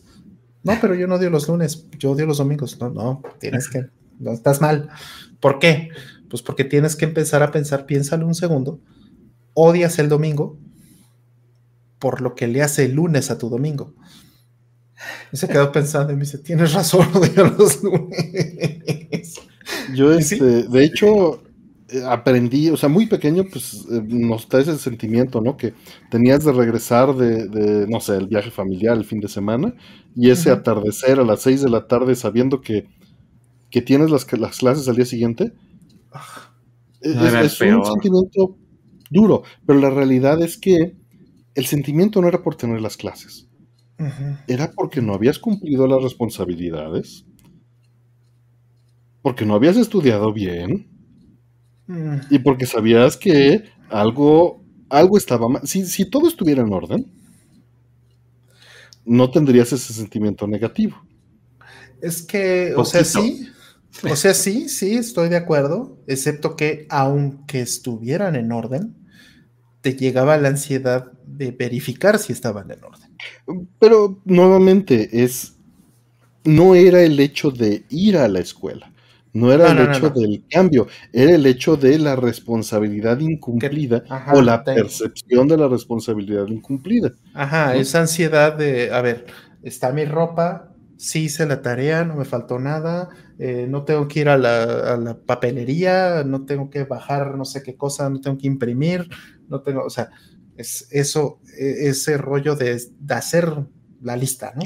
Vamos, realmente si estoy eso lo hubieras hecho el viernes en la tarde llegando, no, no, estoy diciendo que yo sea capaz de hacer eso, mm, pero si lo hubieras hecho el viernes en la tarde, ese sentimiento no existiría el domingo en la noche. Alguna vez pensé que eso era, alguna vez pensé igual que lo que estás diciendo. Y no sé si a alguien le funcione, pero no, no me funcionó decir, a ver, el viernes me voy a salir de vacaciones, voy a hacer esto, antes de irme voy a hacer todo mi checklist. No, el domingo, el día antes, estaba yo haciendo el checklist. siempre, siempre lo haces y te estresa, ah, ¿no? De, ¿qué tal si se me olvidó algo? No, a mí pues sí me chocaba levantarme temprano los lunes, siempre. Por eso de los lunes. Sí, yo también los odio. Aunque tuviera todo bien, no, levantarme temprano, este, que te llevaran tus papás y tus papás se tenían que ir temprano a trabajar, o sea, verlos estresados, no, sí, yo sí, lo sigo odiando, también despertarme temprano, ¿no? Sí, y, un poquito menos ahora, de hecho, porque afortunadamente, y esto está pasando, pasó en toda América Latina, o por lo menos en muchos de los países con los que yo tengo este, comunicación ahora, es que, este, pues, ya pasaron los días de asueto, los días de descanso, ¿no? los días festivos, los pasaron a los lunes. Entonces, por ejemplo, en mi equipo de trabajo, pues prácticamente tenemos prohibido tener juntas los lunes, porque si, o sea, como equipo, ¿no? Porque si no es México, entonces es Brasil, y si no es Argentina, y si no es Colombia, que están teniendo un lunes de descanso. Y entonces, pues es casi imposible que tú quieras hacer una junta el lunes y que todo el mundo pueda. Entonces es maravilloso eso. Entonces todas las juntas y todas las cosas se pasan a los martes y eso hace los lunes bastante más bastante menos pesados o bastante menos desagradables. Sí, qué chido, ¿no? Porque empezar con juntas y esos temas burocráticos, no, está asqueroso. Pero, es, es la costumbre. Sí. sí, es la costumbre y es la asociación, ¿no? Ahorita, por ejemplo, dice el planeta, el sol todo brillante con luz blanca cegadora de la tarde yucateca de las 6 de la mañana, con humedad, le junta eso, le revuelve el estómago. Pero es nuevamente, todo lo unimos. A mí ahora, ahora me pasa con, o sea, yo ya me di cuenta de que son los cambios. A mis 47 años me voy dando cuenta, que es el cambio, el temor al cambio es el que me genera ese sentimiento no es ninguna de todas las demás cosas. ¿no? O sea, si, voy a salir de viaje, tengo ese sentimiento aunque sea un viernes en la tarde, ¿no? Ya. Es buen punto eso que dices. Sí, sí pasa. A mí me pasa eso, el cambio, pero en el trabajo. O sea, a mí cambiarme de trabajo por miedo a qué me va a tocar, qué este, jefes, qué compañeros, dónde voy a comer, así, eso, o lo odio, me, me, me surra cambiarme de trabajo así por lo menos. Claro, pues como no. Ese cambio. Sí, los cambios de trabajo son difíciles. Sí. cambios de todo, o sea. Sí. Cambio, no sé, de escuela, cambio de. De ah, casa. hay gente a la que le parece refrescante, ¿no? A, mí me estresa. O sea, todo cambio me estresa. Ya que, ya que estoy en el proceso, no tengo un problema. Mi temor es, es al cambio que viene. Pero, o sea, ya cuando me aviento el clavado, ya, no hubo bronca pero presentirlo, pensarlo, ese es el problema. Sí. Sí, sí, es todo un asunto. Yo tuve que tomar terapia por el trabajo anterior en el que estuve. O sea, por, lo duro que fue el cambio. Y, también, también era que en el fondo, en el fondo, en el fondo, odiaba ese trabajo. Mm. Y, no por el trabajo mismo, ¿no? Lo que yo hacía estaba bien, sino que estaba tan en desacuerdo con, la cultura en particular de, de, ese trabajo, con la cultura laboral, y estaba tan en desacuerdo de tantas cosas alrededor mío que yo no tenía que hacer, pero por fortuna, ¿no? Porque mi, puesto era bastante especial en ese sentido, que fue la razón por la que acepté, ¿verdad? Pero en, en, general era, era muy duro. Y, sí, efectivamente, cambiar de trabajo a mí me causó, literalmente me causó una depresión que tuve que atender. Sí, justo. Un buen golpe. Justo, justo. Fue un golpe muy duro, especialmente en ese trabajo. Es la primera vez que me pasa, y ojalá que vaya a ser la única, donde realmente estaba haciendo un trabajo que me hacía infeliz. Sí, es que te desgastas. Si no estás, por ejemplo, en esa cultura laboral en la que no estás de acuerdo, te acaba te acaba. Sí, Porque quizás esas injusticias que, que quizás no te están tocando a ti, pero le están tocando a los demás, o no estás de acuerdo, no todo el día lo estás pensando, siempre lo estás. Sí. Sí, mucho ni siquiera era para mí, o sea, mucho era ni siquiera bronca. Yo, en muchos sentidos, pues estaba en un trabajo donde incluso en muchas cosas estuve muy privilegiado. Entonces, pues eso se agradece, por supuesto, pero eh, sí, sí era, no, fue un buen experimento, porque era la primera vez en mi vida que estaba haciendo algo que, que no era eh, directamente lo que yo creía, ¿no? Que, mm. que, no fuera algo así, o sea, que había objeciones en esto, ¿no? Sí. Y estaba yo más bien como en un oasis pequeñito en, esta, en este trabajo donde todos alrededor mío hacían las cosas diferente que yo. Y a mí me, me, contrataron para una cosa muy puntual y muy específica, que era diferente de lo que hacían los demás. Entonces, nunca me pude, nunca pude conectar. Y eso me hizo, me hizo bastante daño. Entonces, pues, pues sí, esos cambios, como bien dice Artemio, los cambios, el miedo al cambio y todo eso, pues sí es algo que pega muy, muy duro. En efecto, jamás he odiado más los lunes que en ese trabajo. Y también una de las peores cosas que tenía ese trabajo era la cafetera de la oficina. para mí es esencial un lunes con café para poderlo sobrellevar. No, y con la cafetera fea. Y con una mala cafetera es una de las cosas que era, la cereza del pastel. Literalmente es lo que más extrañaba de la pandemia. El, este, en la pandemia, lo que más extrañaba era la cafetera de mi actual trabajo. La adoraba, ¿no? Es una gran, gran cafetera que además hice tuning por muchos años. Esa, esa cafetera esta, era perfecta para mí. Era tuya. Pero después cambio a este otro trabajo donde es la peor eh, cafetera ever. No, váyanse al demonio. Dice, la cafetera era el símbolo de tu inconformidad. Era el punto que rebasaba la tolerancia. Entonces, justo, y me, pesaba más el domingo por eso, te lo juro. Te lo hubiera llevado a finiquito. Ay, mañana voy a. Y, ok, si no quiero de esa cochina cafetera, entonces tengo que salir a alguno de los 80 cafés que están al lado, que son puro hipster. Entonces, pues da lo mismo. Carísimo. Sí, carísimos y van para que sean calidad de Starbucks. O sea, what the fuck, ¿no? yo, entiendo y he usado el café como herramienta, eh, cuando lo necesito, pero también si necesitan, si necesitan tomar cafés que no están durmiendo suficiente, piensen eso. Duerman me pasa. mejor. Cuiden, cuiden eso, duerman mejor. no digo que no esté padre, no digo que no lo tomen por gusto. Estoy hablando de la necesidad. No, te este, afecta buen no dormir, ¿no? No dormir bien claro. afecta buen al, al cuerpo como tal. Claro, más bien no es tanto que, o sea, sí es, de, acuerdo con lo, con lo, que acaba de decir Artemio, totalmente de acuerdo, porque es, eh, eh, no dormí bien, pues, de domingo a lunes, porque me estoy desvelando, ¿no? En los fines de semana, pues me divierto, hago el programa aquí con ustedes, por supuesto. El par de fichas, y... El par de fichas, o estoy jugando Zelda hasta las quién sabe qué horas de la mañana, o sea, todo eso. Sí, o sea, me culpa, pues. Pero eh, lo que hago los lunes es rigurosamente es cuando corrijo, aprovecho el día para corregir, para resetear, para corregir este, mis horarios de mis errores. Ajá, mis horarios de sueño, sí, mis errores, sí. Entonces, pues ya el martes, ya, ya. usualmente ya dormí bien. Y ya recuperé, ¿no? No, no que recuperes las horas que, que, este, que no dormiste, porque pues eso no, no funciona así, pero pues sí duermo buenas horas el, martes y el martes ya no tengo que hacer eso. su PJJ dice, Zelda hizo que solo durmiera tres horas a la semana, tres horas al día entre semana por un mes. es, que, es, que Zelda cuando te envicia, te envicia de verdad. ¿eh? Está muy bueno. Dice Diego Manuel que él toma café para evitar que le dé migraña. Me di cuenta que me ayuda mucho para eso. Órale. Pero en este punto creo que ya es placebo. Mira, si funciona, funciona.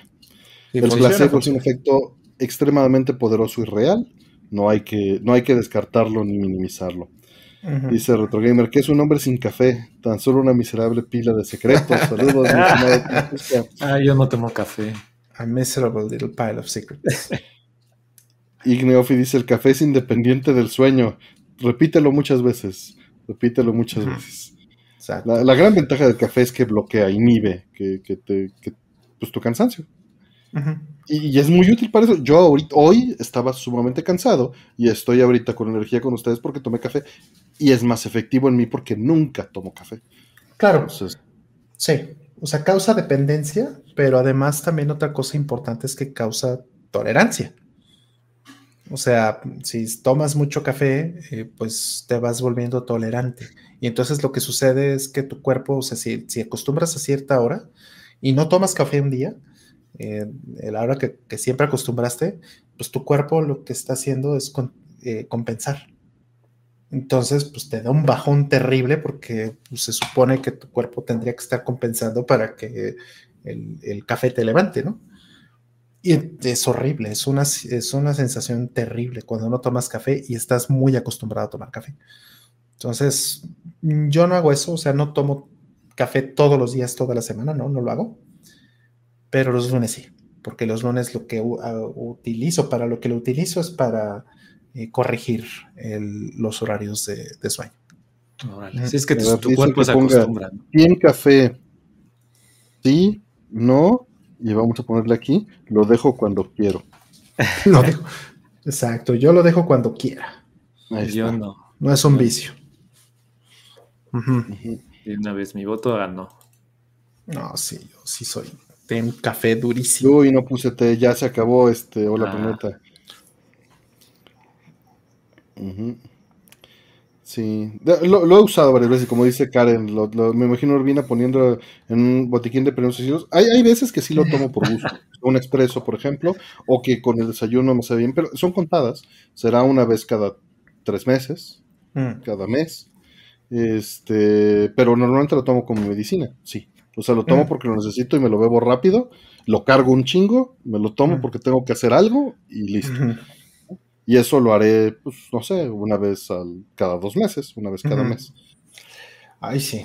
En, la oficina, fíjate, la, vez que más fui adicto fue porque en la oficina de, Game Latin de Miami eh, había una, una chica, una cubana, que hacía un cafecito cubano delicioso, delicioso, delicioso.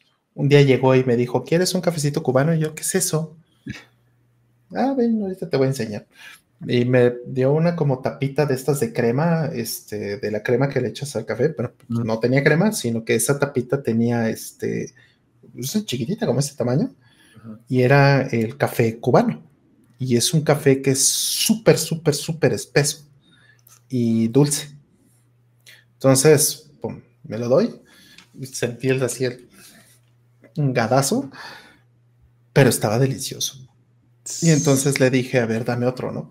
Y ya la tercera, ella misma me dijo, no, no, no, ya no te voy a dar más. Hasta mañana. Imagínate. Dice Hidrat, este, Drat, el café cualquiera puede dejarlo, pero el pan dulce. ella, ella es mi, mi novia. Mm, Anda ahí en el otro cuarto comentando, pero sí, el pan es el, el cabrón. Yo no puedo dejar el pan ni las galletas. O sea, un café sin azúcar y un pan dulce. Uf.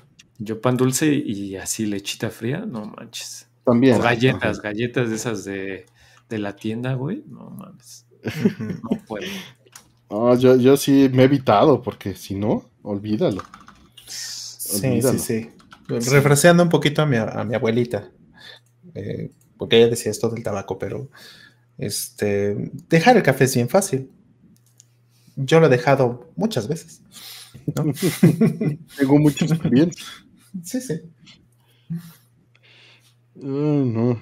Las príncipes son del diablo, dice Ginny. No, esas galletas con mermelada que compra el rol.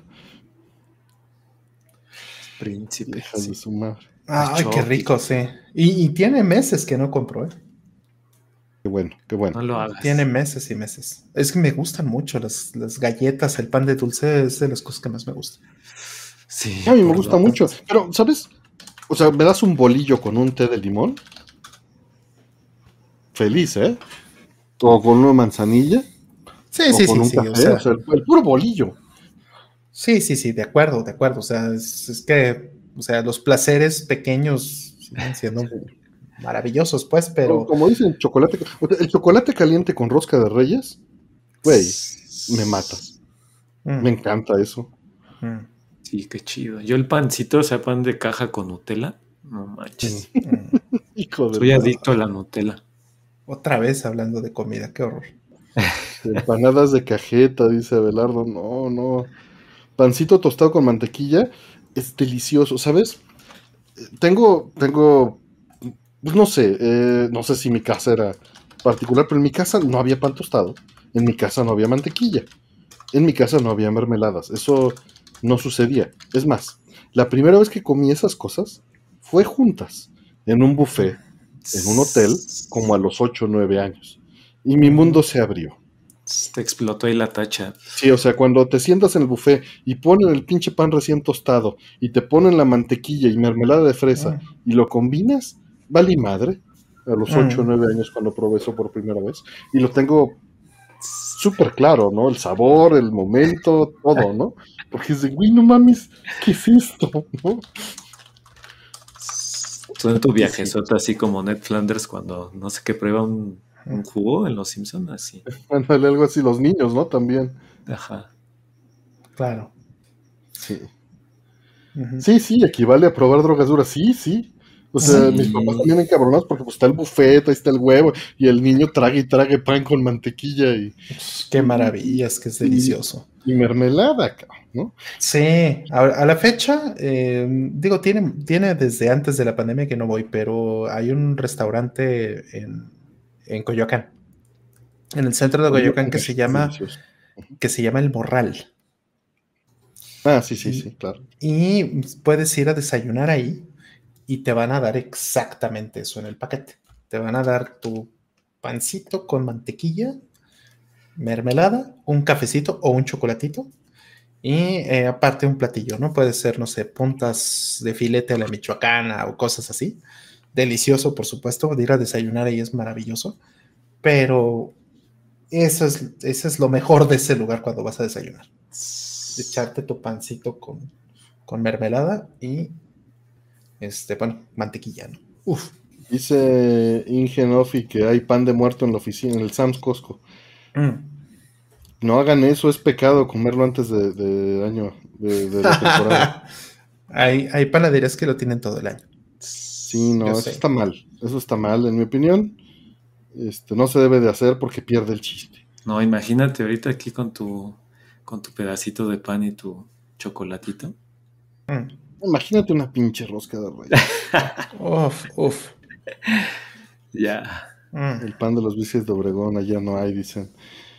Mm. Ah, no. Huevo, leche y canela, dicen fritito. Sí, el pan francés están diciendo. Mm. Pan francés. Existe la rosca muerta. No, esas combinaciones ya están muy locas para mí, Karen. Ya, ya, sí. Ya estoy muy viejo para esos cambios.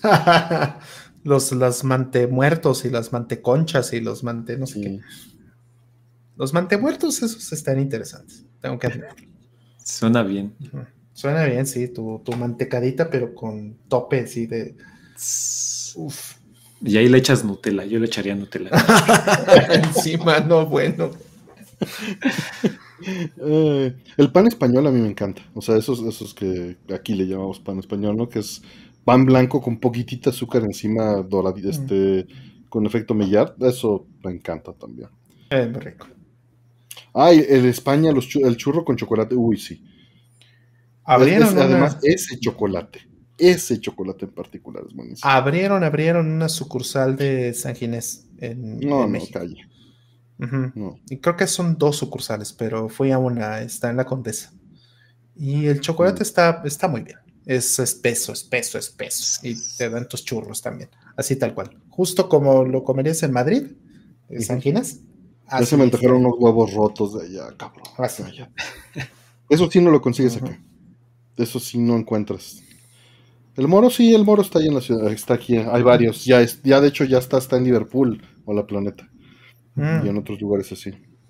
Mm. Aquí mencionó el Edratlus de Tere Casola. Sí, yo probé algo de un, un pastelito de Tere Casola. Eso estaba bueno.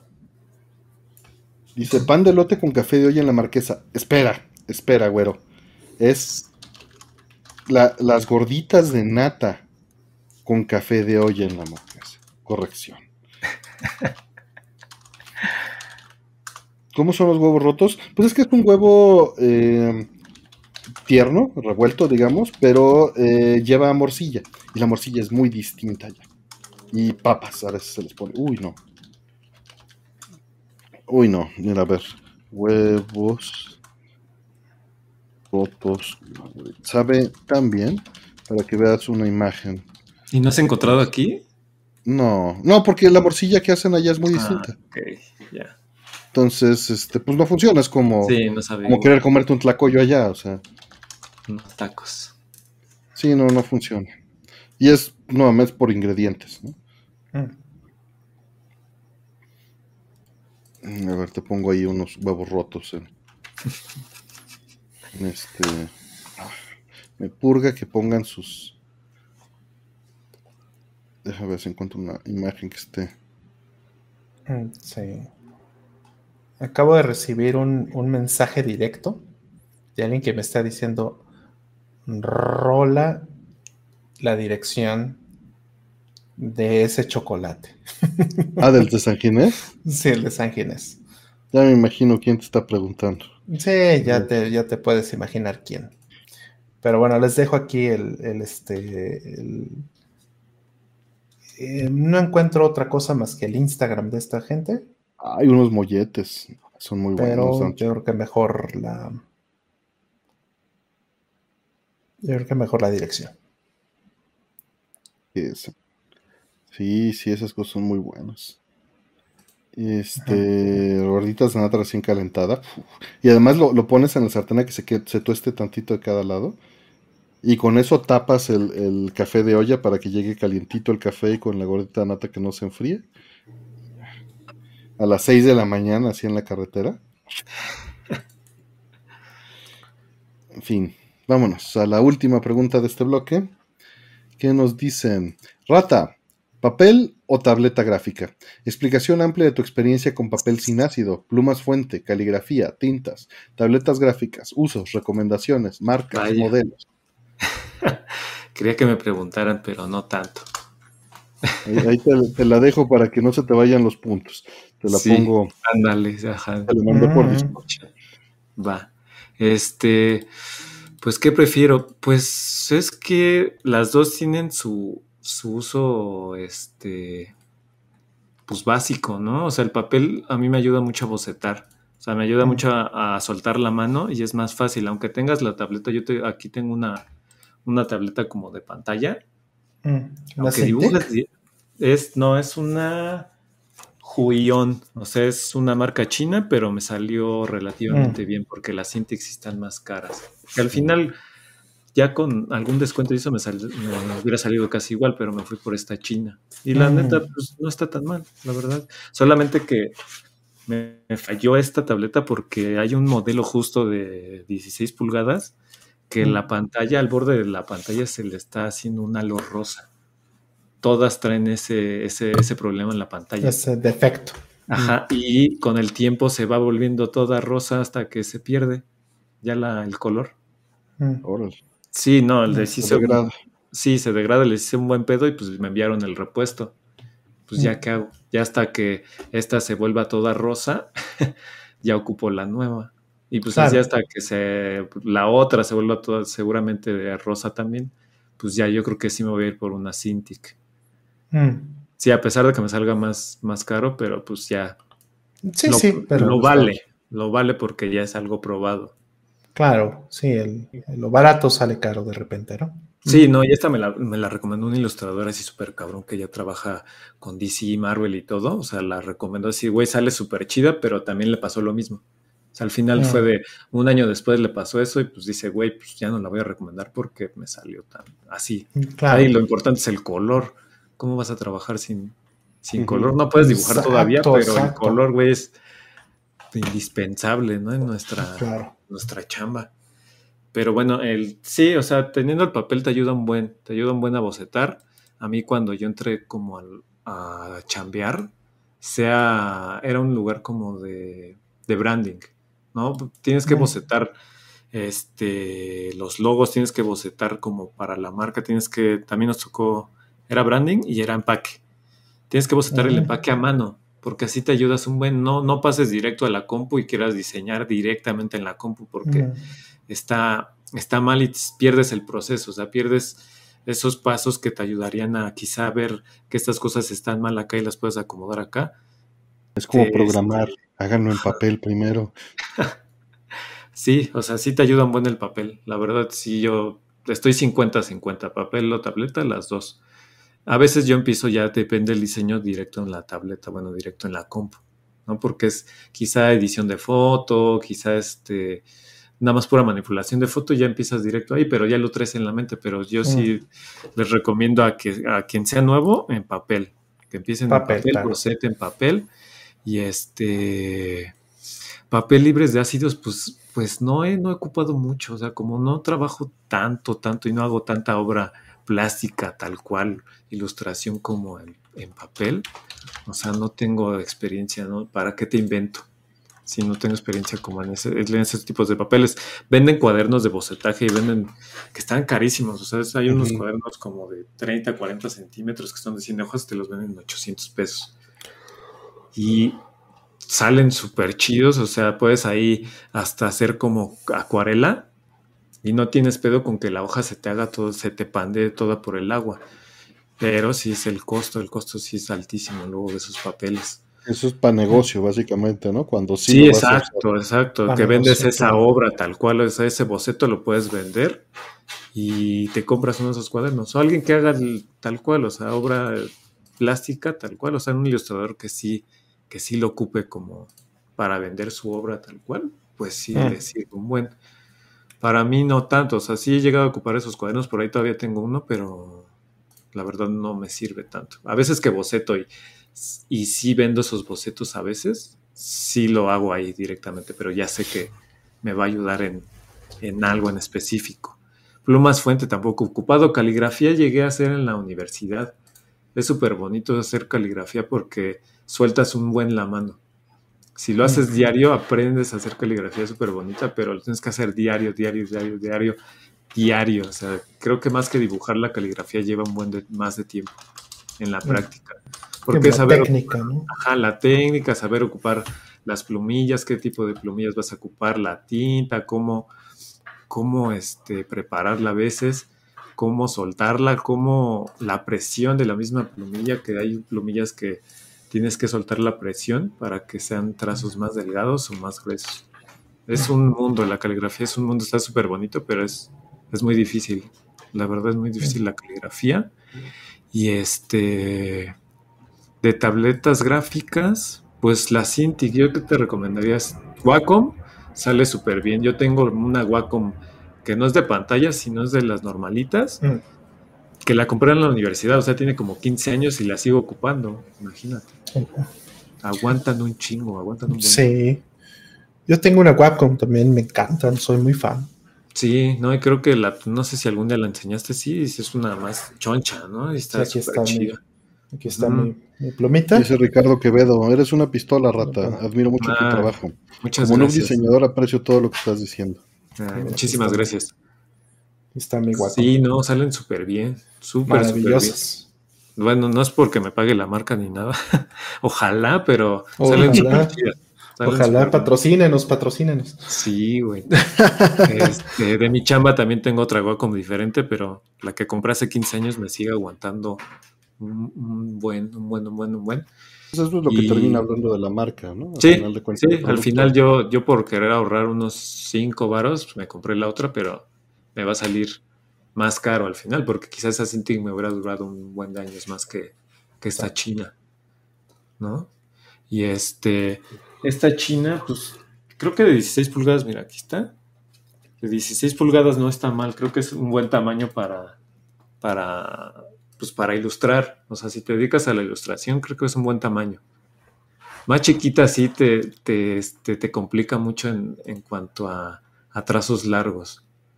La verdad no la recomendaría. Yo creo que 16 pulgadas es la óptima. Ya más grande también tienes que tener un escritorio súper choncho.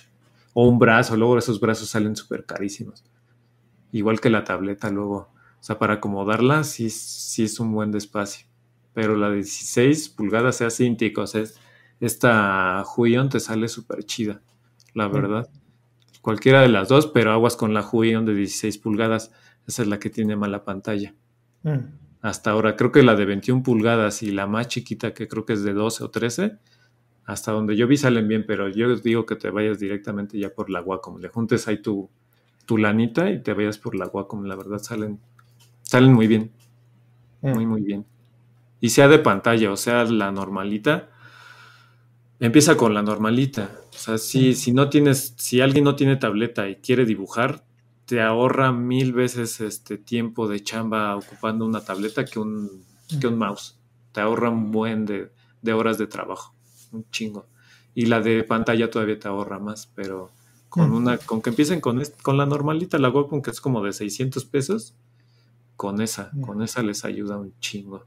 Y también pues, no importa tanto ya la tableta, sino también el, el talento que uno tenga, la verdad. Claro, totalmente. Porque puedes tener el, el, el, dibujo en, la, en el papel, le tomas foto con tu celular, ni siquiera lo escaneas ya con tu celular, y ahí lo digitalizas y ya con eso. Sí, que hay aplicaciones para que te corrijan el, la hoja, ¿no? Ajá. la tomas y te, y te, hace el plano para que no, no, esté deformada en la toma. Sí, ándale, te lo, te lo pone planito, como derechito, ¿no?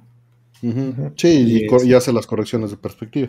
Sí, claro, pero sí, tal cual, cualquiera, no sé si les quedó claro, de todas maneras, cualquier duda que tengan, siempre les digo, búsquenme en las redes que tengo ahí, en el link que tengo ahí, en cualquier red más Instagram, búsquenme y les resuelvo todas las dudas que tengan, porque sí está difícil empezar como diseñador o como ilustrador y que no sepas para dónde irte, ¿no? Porque luego hay muchas opciones, ahorita hay más opciones todavía, hay más opciones de programa, ya este, ya no es Photoshop, ya mucha gente ocupa Canva, ya mucha gente ocupa otros programas que este que están buenos, otros no tanto, pero hay demasiadas opciones. Mm. Sí, sí he escuchado justamente como que eh, Photoshop, hay, gente que dice, no, ya Photoshop, ya, ya me quiero mover o ya me quiero salir de Photoshop, ¿no? Y eso es algo que a mí me suena increíble. Me suena así como, wow. y, no entiendo por qué realmente. O sea, porque Photoshop pues, es, una, es una aplicación que es un monstruo, es un estándar industrial hoy día. Pero, pero de fondo, ¿hay, ¿hay alguna razón? ¿Hay alguna razón particular porque la gente diga, realmente esta otra aplicación que ni siquiera sé qué, cuál es, eh, de verdad es mejor que Photoshop para en, algo, es más simple, o sea, no sé, es, algo que es más funcional para la gente. Pues yo creo que por el... ¿no? Perdón. sí, perdón, vas, Artemio. No, no, no, nada más decía eso, que, yo creo que es porque es un estándar. Sí, sí, yo creo que mucha gente se, este, se especializa en Photoshop pero, o sea, quizá que sea de este, uso gratis, porque hay unas de uso gratis que son idénticas a, Photoshop. Ya hacen lo mismo casi, pero ya ahorita el Photoshop de ahora, o sea, yo no lo tengo actualizado todavía, pero ya este, ya puedes meterle, ya te recorta casi solita la imagen. Mm. O sea, ya no necesitas tú hacerle el trazo con, ajá, con el pad así, punto por punto por punto, que esa es la, mejor opción, la verdad. O sea, si lo quieres hacer súper limpio, hazlo a mano. Pero hay opciones que te deja ya, este, aunque tengas la foto con, con mucho fondo, pero si el objeto está este, clarito, que tengas un chingo de elementos atrás, te lo corta súper bien. Súper, súper bien. Te ahorra buen y no tiene caso que lo hagas a mano. Si quieres ser muy pique, pero si no, no tiene caso Mejor ocupas una de estas herramientas y te ahorras tiempo. Claro. Sí, y, ahora es de renta, ¿no? O sea, todas son de renta. Sí, ya es de renta. Ya creo que en algún momento ya dijeron, ¿saben qué? Pues ya todo es de renta. Y creo que este. Me acuerdo que hubo un pedo. Los que tenían ya su licencia perpetua, que creo que tuvieron algún pedo de, ah, ya no se va a actualizar. Adiós. Qué horror. Sí, pero la neta, o sea, si eres diseñador, ilustrador y vives de eso, pues sí, no tienes mucha la mejor herramienta, no tienes mucha opción. Sí las hay, pero es una gran herramienta, la verdad. Mm. Ya veo. que si les escribes las marcas por ahí en el chat. Ah, claro, sí. copiar. Que todavía hay licencia perpetua, mencionan de Photoshop. Y existe? Qué bueno. Qué bien. Y te preguntan que si crees que pesa más el talento que la práctica al momento de ilustrar. Es una, una, este, plática que hemos tenido de otros este, elementos, pero a ver, escuchar tu opinión va a ser interesante. sí, pues en cualquier rubro, ¿no? O sea, yo he visto los dos ejemplos, o sea, cuestiones de práctica en donde conoces a un compa que la neta no dibujaba tan chido y después de 5 o 10 años dices, güey, ¿cómo cambió el estilo, no? ¿Cómo mejoró y mejoró súper cabrón? Pero, ajá, evolucionó y es todo la práctica, la práctica lo hace todo, o sea, no tienes que tener talento. Es la práctica, la práctica que tengas y las ganas, la verdad. Siento yo, pero también he visto ejemplos donde, donde güeyes con 15 años menos que tú ya traen el talento así de la nada. O sea, de la nada ya traen el talento y te hacen un dibujo, te hacen un trazo, te hacen un graffiti, lo hacen súper bien, güey, sin práctica, sin estudios ni nada. O sea, es el talento nato que la gente trae. O sea, yo digo que si no traes el talento, pura práctica. La práctica lo hace todo. O sea, no te sientas mal. Yo también siempre, siempre estoy viendo referencias de ilustradores que hacen este, cosas más chidas, le, hacen cosas a bandas ya más chonchas, este, ilustradores mexicanos que también son una pistola. Te quedas de, güey, te deprime, ¿sabes? O sea, güey, jamás voy a llegar a este nivel. no, de la neta sí te deprimes y dices, güey, ya no quiero hacer nada. Y así tengo un cuate que siempre me envía pósters. De, mira este cabrón, güey, ¿qué es lo que hice? ya, hay que suicidar. No, bueno, hay que, este, hay que, este, ya no hay que trabajar esto, güey, porque al final te deprime, o sea, realmente, no realmente, pero sí, sí dices, güey, no voy a llegar a ese nivel, pero lo hace la práctica. Lo hace la práctica y cuando ya tienes chambas, no sé, por ejemplo, conmigo, ya tienes chambas que dices, güey, lo valió, salió con tal banda, se hizo para tal marca y tienes el talento, aunque no sea el mismo talento que el otro güey, dices, güey, le estoy mejorando y lo está valiendo, me está valiendo la pena ese esfuerzo. O sea, no te tienes que comparar siempre con los demás, porque quizá tengan otro estilo, quizá tu estilo sea más sencillo, pero sea más complejo en la cuestión de en la creatividad. Sí, no te tienes que comparar mucho, pero este, pues sí, los dos importan, pero más la práctica, más la constancia, que no lo dejes, que si te dicen que no, sigas y sigas y sigas practicando hasta el, hasta el final. La verdad. Ah, gracias, man. Este, ¿cómo andan? ¿Se andan calavereando? ¿Están bien? Mm, ya está algo cansado, pero yo aguanto unas poquitas. Ah, rata, ¿cómo ves? Yo igual, igual aguanto. ¿Sí? ¿Seguro? Va. Mm, sí. Venga entonces vamos a abrir unas 5. 5 de 15, ¿les parece? Para que haya un tercio de probabilidad. Hola. Vamos a tratar que sean 5 de 17 para que. Listo, ya están abiertas las preguntas. Y decía, decía Hola Planeta que si la inteligencia artificial me preocupa. Este, en lo que llegan las preguntas, pues no como tal, porque la verdad se ve mucha diferencia de la, de la chamba que hace una inteligencia artificial, la que es un ilustrador. Sí he visto ya bandas que ocupan ese arte, pero no lo ocupan bien. Y se ve, se ve luego, luego. O sea, alguien, bueno, alguien como yo sí se da cuenta y dices, güey, no está tan chido. Y es el mismo estilo que tienen todas las ilustraciones de inteligencia artificial. No me preocupa porque también hay ilustradores que lo han ocupado como herramienta nada más. O sea, de ahí voy a generar mis assets y con todo eso que me genera la inteligencia artificial voy a hacer ya mi ilustración así súper cabrona. Mm. Y lo han hecho súper chingón. O sea, a mí, no me preocupa tanto. Seguramente va a bajar a chamba, pero en algún momento se van a dar cuenta que la, misma mano del ilustrador es la que va a pesar más, la que va a hacer mejor el trabajo. Ya si hay un sector, por ejemplo, que pues sí, sí va a ir para afuera, ¿no? Los que realmente puede reemplazar, pero esos no son los, creativos. Ándale, los, que realmente pueden reemplazar, exacto, sí.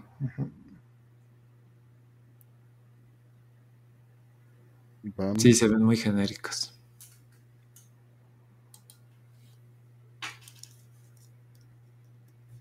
Así como para...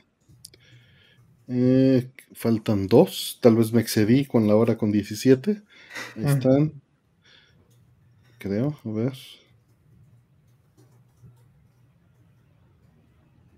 Todavía no.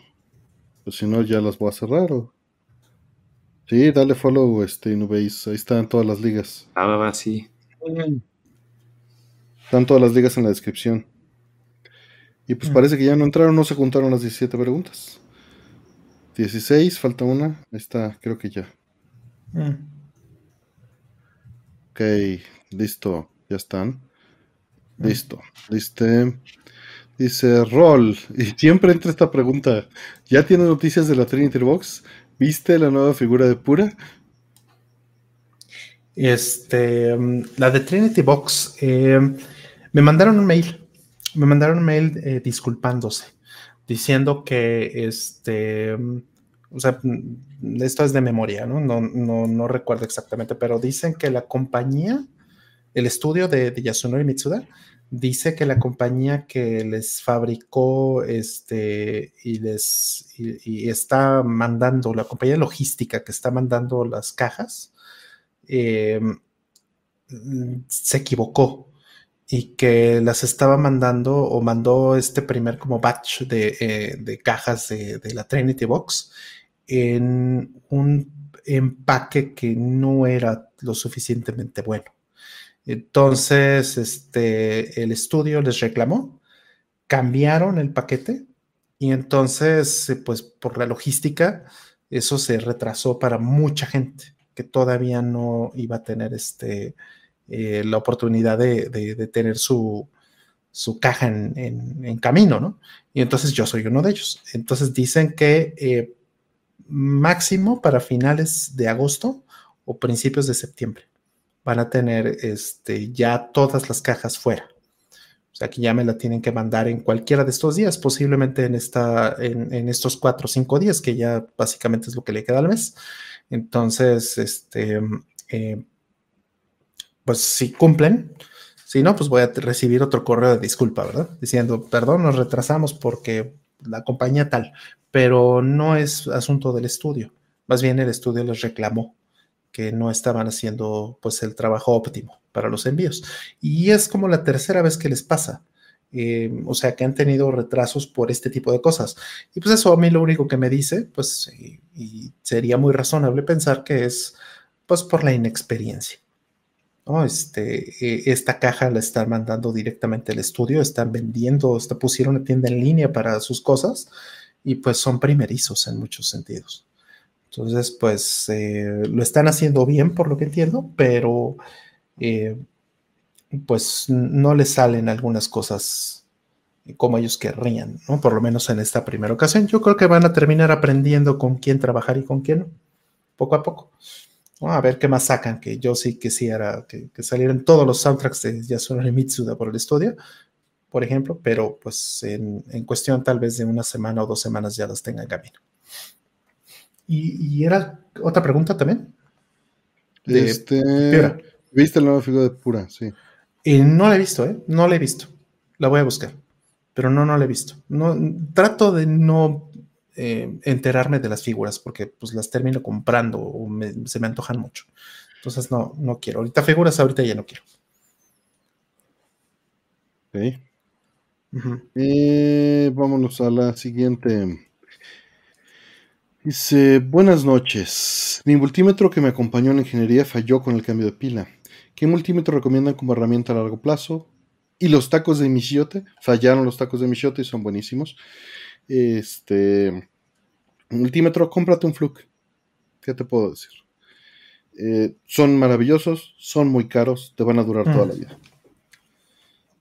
Son bastante caros, pero la diferencia entre uno... Es lo mismo que decíamos hace rato. Sí, el costo-beneficio de un Fluke es maravilloso. Pero pues sí son caros. Sí, piden. Se te va a costar el doble que uno, o triple que uno este, corriente.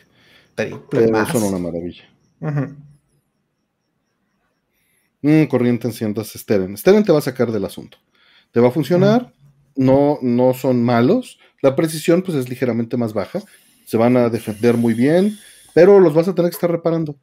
O sea, a mí, eh, el mío lo he reparado tres veces en 12 años. Y el Fluke no lo he tocado para nada. Sí, de Steren ya lo he reparado dos veces. Te saca y, lo bueno es que se puede reparar. Digo, si estás usando un multímetro, vas a poder meterle mano a un multímetro. Este, pero pues sí pasa lo mismo que estábamos hablando de las tablets hace rato, ¿no? Eh, sí, una, hay, ah, o sea, sí hay una marca de muy buena calidad con muy buena precisión. Nada más que sí, es cara. Es cara.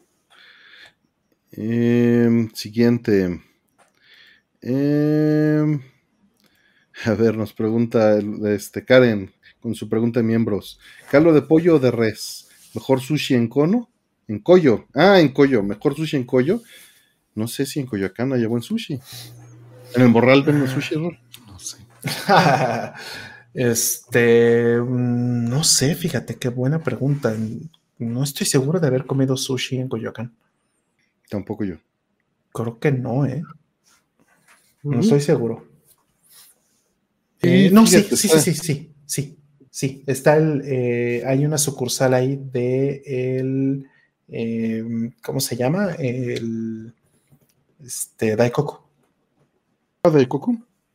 Hay un Daikoku en Coyoacán. Que sí sacaron un clip de tu gato cerrando la puerta.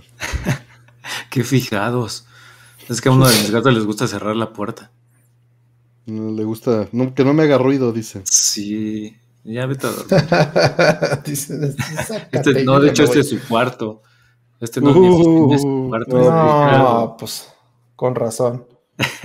o sea, quédate con tu chingadera. Cabrón. Que no se mete el chiflón, dice. Exacto. Este, con tu pregunta, fíjate que el caldo de pollo le tengo cariño particular. El caldo de res no le hago el feo, para nada. Pero yo me quedo pollo. Ahí ya les puse la, encuesta. Coincido. El caldo de, pollo, no, no es para enfermo, Giri. O sea, si te echas un caldito de pollo con arroz, con un su huevito este, eh, adentro y un poquito de queso y unas tortillas, le picas cebollita y chile y un nadita de limón, eso no es para enfermo y está bien chingón. Mm. El de gallina mejor, dice Giri. Ah, pero ahí sí entra la, grasa chingón, ¿eh? Aguacatito. Yo de pollo, de pollo, pero porque sí siempre siento. Yo sí lo veo más de enfermo, o sea, cuando estás enfermo, pero te cae tan chido. Mm. Pues mira, también, también habla de que no comes mucho en comidas corridas, Giri. Te echas tu consomé, ¿no? Mm. Sí, eso sí. Es comida del pueblo, Yiri. Es que le decimos consomé, no caldo de pollo. Ey, comida del pueblo bueno. Consomé. Consomé.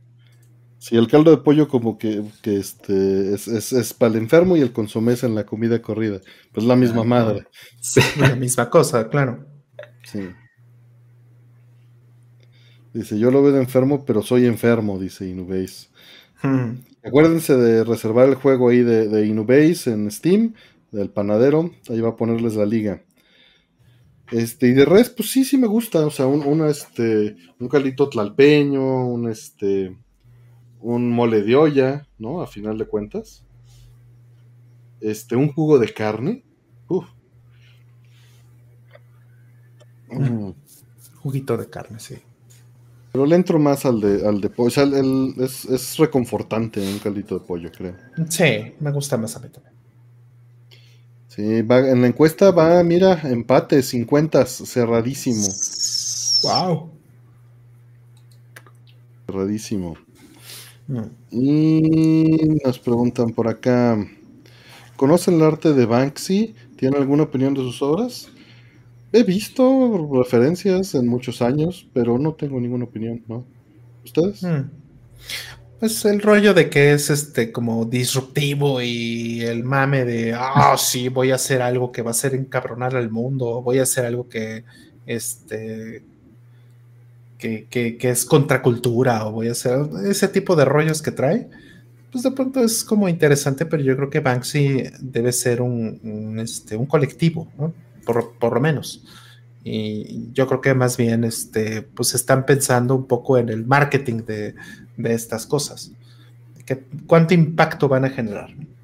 No necesariamente para mal, o sea, puede, podemos hablar también de que el impacto social puede llegar a ser bueno, pero pues no creo que, o sea, no creo que sean muy especiales las cosas que he visto de Banksy como tal, ¿no? Desde el punto de vista como estético, artístico, pero pues su rollo es más como performance art, ¿no?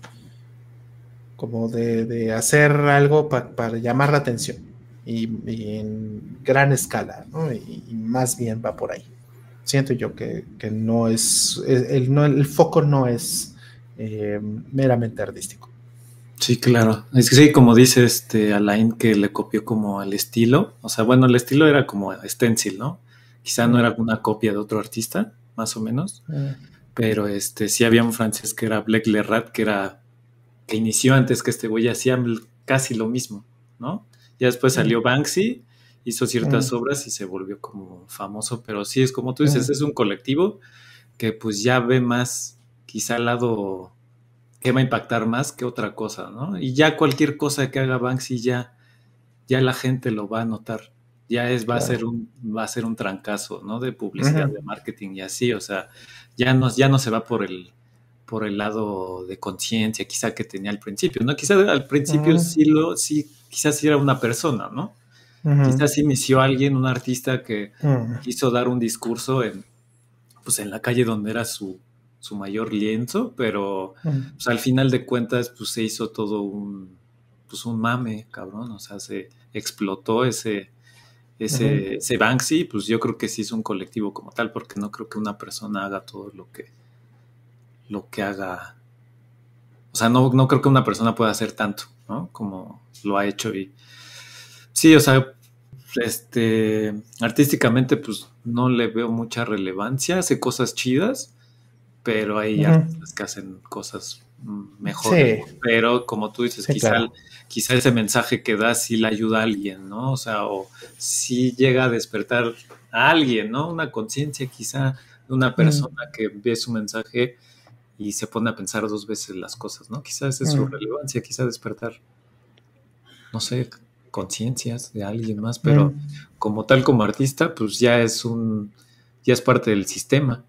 O sea, ya es parte de la cultura general. Yo creo que Banksy, mm. más que otros. Mm, yo creo que sí, ha impactado bastante. yo mm. creo, así, tal cual. Y Banksy es el de más Attack, quién sabe, quién sabe, todavía no se sabe. Por ahí hay varios videos donde, donde según lo, lo desenmascaran y han escuchado su voz y lo han entrevistado, pero quién sabe. No sé, pero tiene obras buenas, a mí me gusta. Bien, siguiente. Preguntan por ahí, este, ¿cómo puedo ejecutar la suite de Neo Geo en MAME? Pues en, en el, este, ¿cómo se llama? En el código fuente vienen los pasos de CRO. Ya te lo había pegado en el chat hace unas horitas, pero te lo vuelvo a poner. Eh, básicamente bajas la ROM y eh, Mame, eh, para que lo corra, necesita una modificación en un archivo. En este paste bin que te acabo de poner, que es la primera vez en mi vida que lo utilizo, pero fue lo más rápido que puedo encontrar para hacer algo así. En el archivo neoyo.xml, metes este XML que te acabo de dar y pones las ROMs en el folder de las ROMs de NeoGeo y ya va a funcionar. Te va a aparecer en la lista y lo vas a poder correr. Sería pues la manera. En este en mi GitHub están las instrucciones también directamente por ah. si este a ver, deja ver mi GitHub, aquí está, Suitos 40p, NeoGeo, aquí está. Y aquí vienen las instrucciones, mira. Las, te las copio de una vez por si las quieren en un lugar que no sea paste bin. Listo. y pues ya, eso sería todo. Mm. Eh, siguiente pregunta y gracias por preguntar. Mm.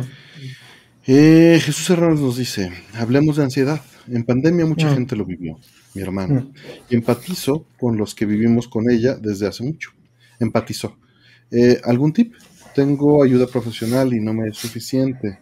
Mm. Mira, la verdad es que poco seguramente te puedo ayudar. Yo creo que este, pues están todas las cosas que seguramente ya sabes, ¿no? Eh, mejorar tu, este, tus hábitos de dormir, de actividad física, reducir alcohol, este, si fumas, dejar de fumar, eh, controlar la alimentación, que todo esto pues son guías que pueden o no pueden servir, son generalidades. Eh, yo creo que ejercicios de relajación, socialización, este, mm. mantenerte ocupado en otras cosas, mm. eh, pues serían cosas que podrían ayudar a funcionar. No te estoy diciendo esto es una solución, porque la realidad, eh, o sea, no, no sufro afortunadamente mucho de, esto, pero, o sea, más bien no, no fuertemente, pero cuando estoy, cuando no me siento en control de una situación, evidentemente eh, surge, ¿no? Más allá de lo... Y mi forma de lidiar es tratar de controlar la situación. Claro. No, este, no, no digo que sea lo correcto. Lo correcto sería relajarse. Muchas veces, e, en, mi caso, a mi nivel, la realidad es que me estoy presionando de más. Suelo hacerlo. Eh, por ahí Giri dice hacer ejercicio, leer, tener de paciencia a ti mismo. Mm. Eh, por allá también te mencionaban que este, si mm. psicología no funciona, psiquiatría es la opción, ¿no? Estar, estar medicado y buscar este, mm. alternativas explóralo. No sé si a eso te referías con, la situación. ayuda este, profesional. Sí, pero pues la verdad es que fuera de eso, poco más serio te puedo ofrecer. No sé ustedes. Mm, no, está difícil. O sea, te sientes atrapado muchas veces, ¿no? En esas situaciones, pero pues, pues bueno, o sea, como ya bien dijo Artemio, ¿no? Este, lo importante es levantar la mano, siempre. Y una vez que levantas la mano, pues a lo mejor es tratar de sacarlo, distraerte un poquito, este, dejar que las cosas se asienten solas, pero sí es irreemplazable tal vez el, tener una, pues una buena ayuda profesional que sepa lo que está haciendo. Entonces, si no te ha funcionado muy bien, pues busca. Busca porque tal vez tengas que cambiar más bien a la persona que te, que te está ayudando hoy. No lo sé, ¿no? Por supuesto, no sé si, si este es el caso, pero pero yo hice eso alguna vez. Yo eh, no sentí que estuviera avanzando realmente o que estuviera atendiéndome los problemas que yo quería ver con un, este, con un especialista y dije, no, pues me voy a buscar otro. Listo. Y comparamos. Y una vez que encontré una segunda persona, resultó ser un chingón y pues estuve ahí un, un rato con él. Resultó ser muy bueno. Sí, gusto. Yo no podría dar como una opinión este, pues correcta, pero este, pues sí, hablándolo, hablándolo ayuda un buen, hablándolo con, hasta con tus amigos ayuda bastante en cualquier problema como a, a quizá no te den la respuesta correcta, pero sí sacas esa, ese mm. pesar que tienes quizá porque ya alguien sabe de lo que estás pasando. Claro. ¿No? Te ayuda un buen. Y no sé si sea lo correcto, pero Celeste, el juego, toca, toca una parte de, eso, de, ese, de esa problemática y está súper bonito, la verdad está súper bonito. Si en algún día quieres jugar Celeste, a mí me gusta muchísimo y súper bonito. Mm. Este, si te llega a ayudar en algo está bien, pero la ayuda mm. profesional lo es todo. Sí, es, es, muy importante. Eh, nos dice que le ha funcionado el Qigong para disminuir la ansiedad. Eh, también nos dice Ricardo Quevedo que pues él tuvo que ir con cuatro médicos antes de llegar con uno que a él le funcionase. Mm. Entonces, también que busques más opiniones y no te quedes quizá con, una. Yo creo que este también dentro de las técnicas de relajación lo que tan más bien quería decir es aprende a respirar voluntariamente. Mm, es eh, no, no te digo que sea una solución, pero es algo que a todos nos ayudaría en nuestro día a día para controlar la reacción emocional y bajar el ritmo cardíaco y estar un mm. poquito más relajado. No, no digo que sea mágico, simplemente ayuda en todas las circunstancias. Cuando tengan, y no tiene que ser ansiedad, cuando tengan un problema que sientan que lo sobrepasa, concéntrense en su respiración y háganla voluntariamente, háganlo profundo y puede ayudar, ¿no? Correcto. Sí. No se cansen con sus terapeutas, dice HF. no se cansen con sus terapeutas, dice. Este, si no hay avance, hay que buscar una segunda opción. Se está refiriendo a eso, realmente. Sí, sí, sí, sí. suena muy diferente a eso, pero. sí, exacto. Suena mal. Eso me pero, gracia antes de la coma, ¿no? no, esa no es la solución. sí, pero tiene, sí, fue un chiste involuntario. Mi psicólogo me, puso ejercicios de ese tipo, sí ayudan al menos a distraerse. Pues sí, o sea, a final de cuentas, eh, lo que se tiene que hacer en muchos sentidos con la ansiedad es distraerse, es evitarla, porque pues, es un sentimiento de autopresión que, pues, te, domina, ¿no? Entonces es, es, es, una emoción, un sentimiento que, entra y, y, sobrepasa a la persona en el, en el, instante, ¿no? Sobrepasa a la persona sobre todo, eso es muy importante. No te sientas mal si te sobrepasa, ¿no? Porque es prácticamente... Ese, es el problema, ¿no? El síntoma, sí. la definición, sí. Exacto. Y, y, bueno, en los calditos, este, el de res ganó con 50%, 49% el pollo. O sea, básicamente un empate, pero eh, Luis Camarillo dice que le ayudó mucho a aprender de meditación, a atrapar patrones mentales y no sobre reaccionar en situaciones. Sin duda, controlarla, a final de cuentas es difícil, pero es tratar de controlar o, manejar la reacción emocional con la parte racional, ¿no? A mí me ayudó mucho salir a caminar y ver películas para la ansiedad, dice Antonio Luciano, y la depresión. Echarse un caldito o un té baja la ansiedad. Jugar Gradius, También eso, eso también puede ser, eh, o sea, labores repetitivas. Hablamos de deporte y fuera de broma, ah. jugar shoot em ups, este, hacer este tipo de cosas puede ayudarte a, eh, a final de cuentas es desviar la atención y concentrarla en algo que te, que te absorba por completo. Y esto, igual que el ejercicio, como dice Pablo, y ya hemos mencionado, es bien. La familiaridad, por supuesto, entrar en un ambiente de familiaridad donde te sientas en control también es un tranquilizante, un calmante, ¿no? Salir a correr, este, ver una película, una serie, jugar en la arcade en San Dragos me ayudó mucho, sí, claro, porque es, es nuevamente una actividad que, que, se siente confortante, en la que te sientes en control y que, y que lleva tu atención, ¿no? Sí, el tai chi, el tai chi, el sí ayudan un buen porque aparte de hacer ejercicio lo, lo este, te ayudan a relajar tu mente. Mm. Sí. Eso es muy bueno. Exhalas por la boca. No, ¿de qué dice yo que estés bien? No, HF, eso no. Este, la respuesta correcta es el alcoholismo. Te ayuda mucho. Sí, obviamente no. En fin, pues no sé, o sea, espero que algo de esto te haya servido, Jesús Hernández. Sé que, que no es mucho, ¿no? Mm. Este, que sale a caminar, pues ánimo y pues aquí estamos. Tal vez, tal vez no seamos la mejor apoyo en esto, pero aquí estamos por cualquier cosa. Un abrazo y pues sigue intentando. Pues ayúdame. Aviéntate un Mushihime Sama. Eh, compré juegos compulsivamente para bajar mi ansiedad y ninguno jugado. Ah, entiendo. Entiendo, eso no funciona porque pues, es, un, es, este, es un paliativo muy temporal. El, comprar cosas no, no ayuda. Mejor ponte a jugar uno. Dedícate a uno solo cuando puedes. Uno solo. Fórzatelo así como medicina. Sí, ahí está. ¿No? Y que sea muy shihime ah. eh, vamos a la siguiente. Se da emoción solo dura en lo que llega el DHL. Exacto, Ricardo. Ándale. Eso no es la salida. Exactamente. Nos dice Luis Cabra, ¿qué define o cuáles son los componentes esenciales de la estética metalera? Mm. vaya. Buena pregunta esa, ¿eh? No tengo idea. Ah, yo pensé que te ibas hacia... Eso es aquí. Mm, no, no. O sea, acepto mi total ignorancia porque, pues digo, puedo hablar de lo que veo yo en el glam, ¿no? Y en, otras cosas, pero, pero qué interesante, ¿no? O sea, cómo, cómo evoluciona todo eso. Y pues también pueden estar hablando de la estética al ilustrar, ¿no? No sé.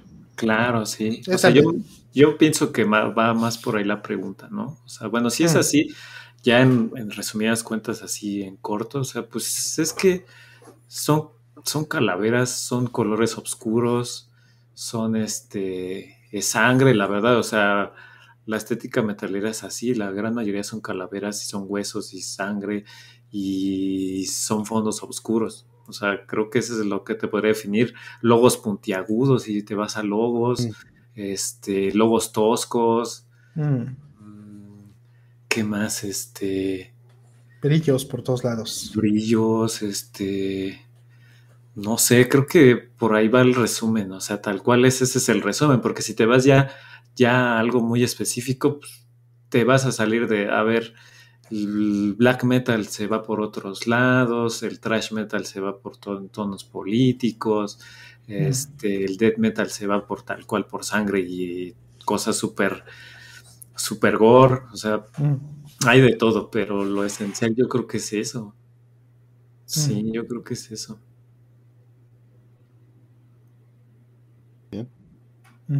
Y sí, sí, no, me avisas ah, y te, te, lo describo más ahí por mensaje. Claro.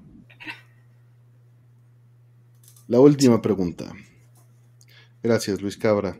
La última pregunta dice, ¿por qué hay veces que con algunos audífonos se escuchan ruidos que con otros no? Esto puede referirse a dos cosas. Uno, que escuches elementos que eran inaudibles con otros audífonos y que sí están en la grabación. Y otro, que escuches ruidos que no están en la grabación y, los inducen mecánicamente los audífonos por ruido eh, inducido en el cable, ya sea mecánico o electromagnético. Esto segundo sería porque son muy chafas los audífonos.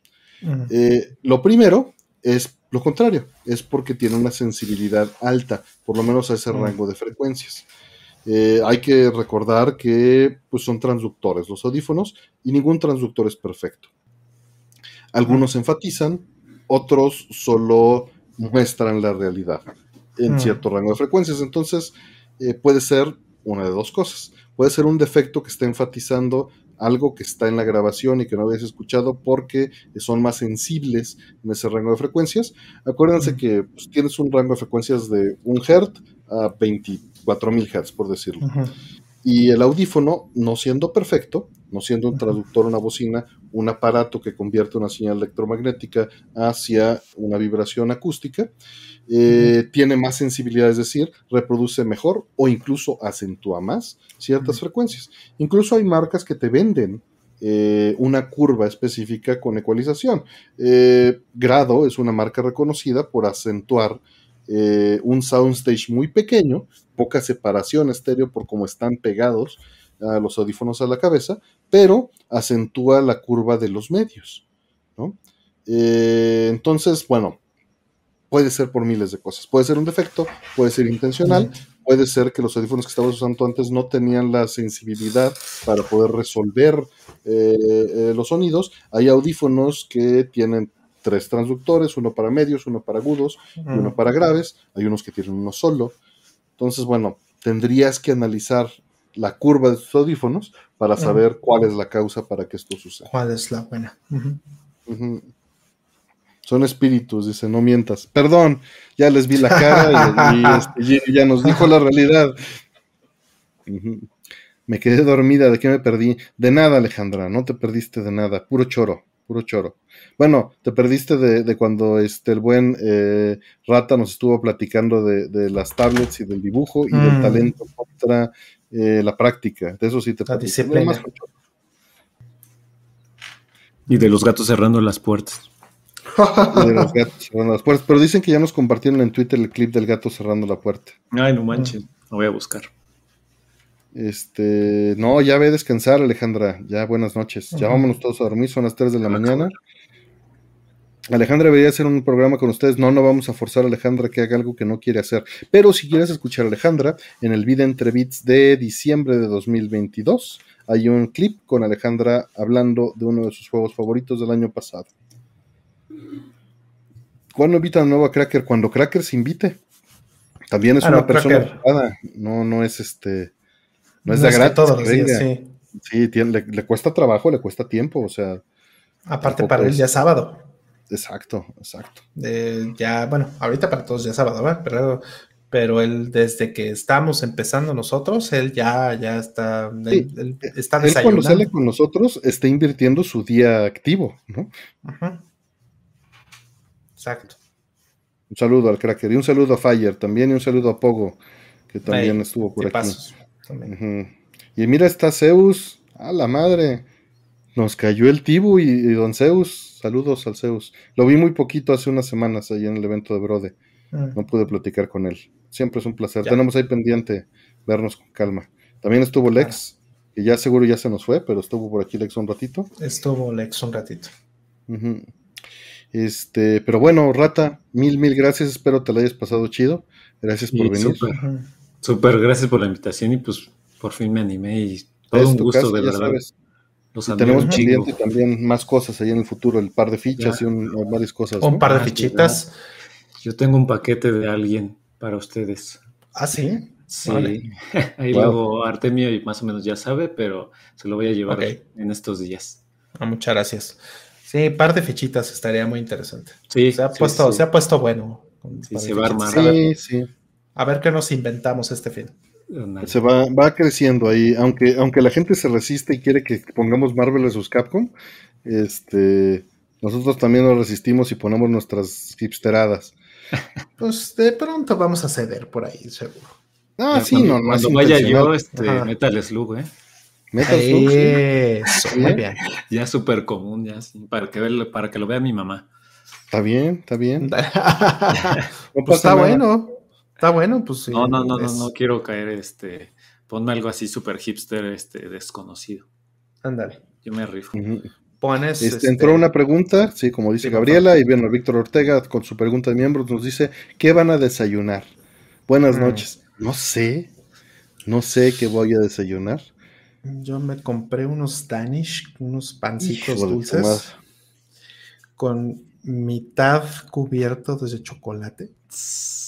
Uf, ahorita se me están antojando. A ver, voy a, voy a hacer todo mi esfuerzo. No prometo nada, pero voy a hacer todo mi esfuerzo por no ir a tragarme esos panes en el momento de terminar el programa. Una mordidita y así. Una mordidita, sí, exacto. Porque sí suena. Sí, sí, sí. Qué chingón. Yo pollito, compré, comimos pollito, este, este, pollito y papas cambray, salchichitas, yo creo que eso voy a mm. desayunar. Mm. Una tortita. Está bien, suena bien una tortita. Y bueno, gracias a todos. Gracias, mil gracias Alejandra, este, Jesús, Luis Cabra, Karen, Giovanni, el Daniel, César Varelas, Alex Nier, eh, a Bro Gamer también, Mr. Pidgeotto, eh, Babies, a todos ustedes que nos apoyaron, Edgar, David Hill, eh, Osu PJJ, Alexis eh, Jerael, muchísimas gracias, gracias a todos, gracias Zeus, gracias Josele por acá, que ya es hora de desayunar allá, pues ya son las 5 de la mañana, ¿de dónde estás? No seas cabrón. Y no veis, eh, siempre terminan las horas de cenar, dice, y no veis, ahí vayan y vean el panadero, resérvenlo en, Steam, apoyan aquí a nuestro carnal este, Misaem, Mitchell, Pitdeos, HF, Roll. Mil gracias por estar en la producción, el talento y producción del, show. Roll, Diego y Manuel, acuérdense, la próxima semana todas las preguntas que entren tienen un boleto para participar en la rifa y la rifa pues la vamos a transmitir este, el martes yo creo, este, o el lunes como hicimos la otra vez, que se hace el stream con la rifa en vivo y se van descartando uno por uno. Este, Mil gracias, que va a ser Sol Cresta, acuérdense. Entonces, todas las preguntas que entran la semana que entra van a tener su boleto. Eh, gracias a eh, Lugerius por el buscador, a Aldo por el software, a eh, este, la buena Casiopea por el layout, Rata por venir aquí de visita y por tener el logo, Neko, Ferigne y todos los demás que han apoyado, Dave y Toms este, con los logos, ¿no? que no estoy mencionándolos a todos, perdón. Pero mil gracias a todos los que nos han ah, apoyado. Eh, Sol Cresta para la orquesta, sí, como dicen. Mil gracias, Rata. Mil gracias, Alain. Gabriela, este, muchas gracias, Mariana, que andaba por ahí. Karen, que yo creo que se fue a dormir. Salvador Topete. Cuídense, este, descansen. Eh, buenas noches al, al, menino, ya le van a dejar su cuarto allá en casa de rata. Ya, ya no puede dormir. Siempre a las tres, así, tres, tres y media en punto, siempre me despiertan por comida. Yo creo que ya Dice, órale, cabrón. comer y que vaya la, hasta Dile, a ver qué se siente, ¿no? Sí, ya se van a desquitar, pero muchas gracias, de verdad. Un gusto. No, gracias a ti, Rata. Oh, fantástico. Un gustazo, un gustazo conocerte. Ya nos vemos pronto este con, con, la merche. No, no se me olvida la merche. No, no, no. Mira, primero calma todo. Sí, sí.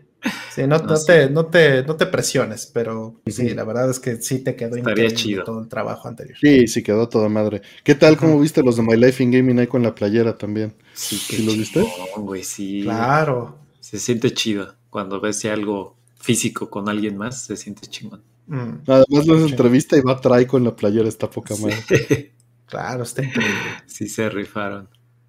Muy bien. Bueno, bueno. Pues, bueno. Cuídense, gracias a todos. Pues muchas gracias a todos. Que tengan buena semana. Descansen, por gracias. favor, duerman bien. Gracias. Duerman sus gracias.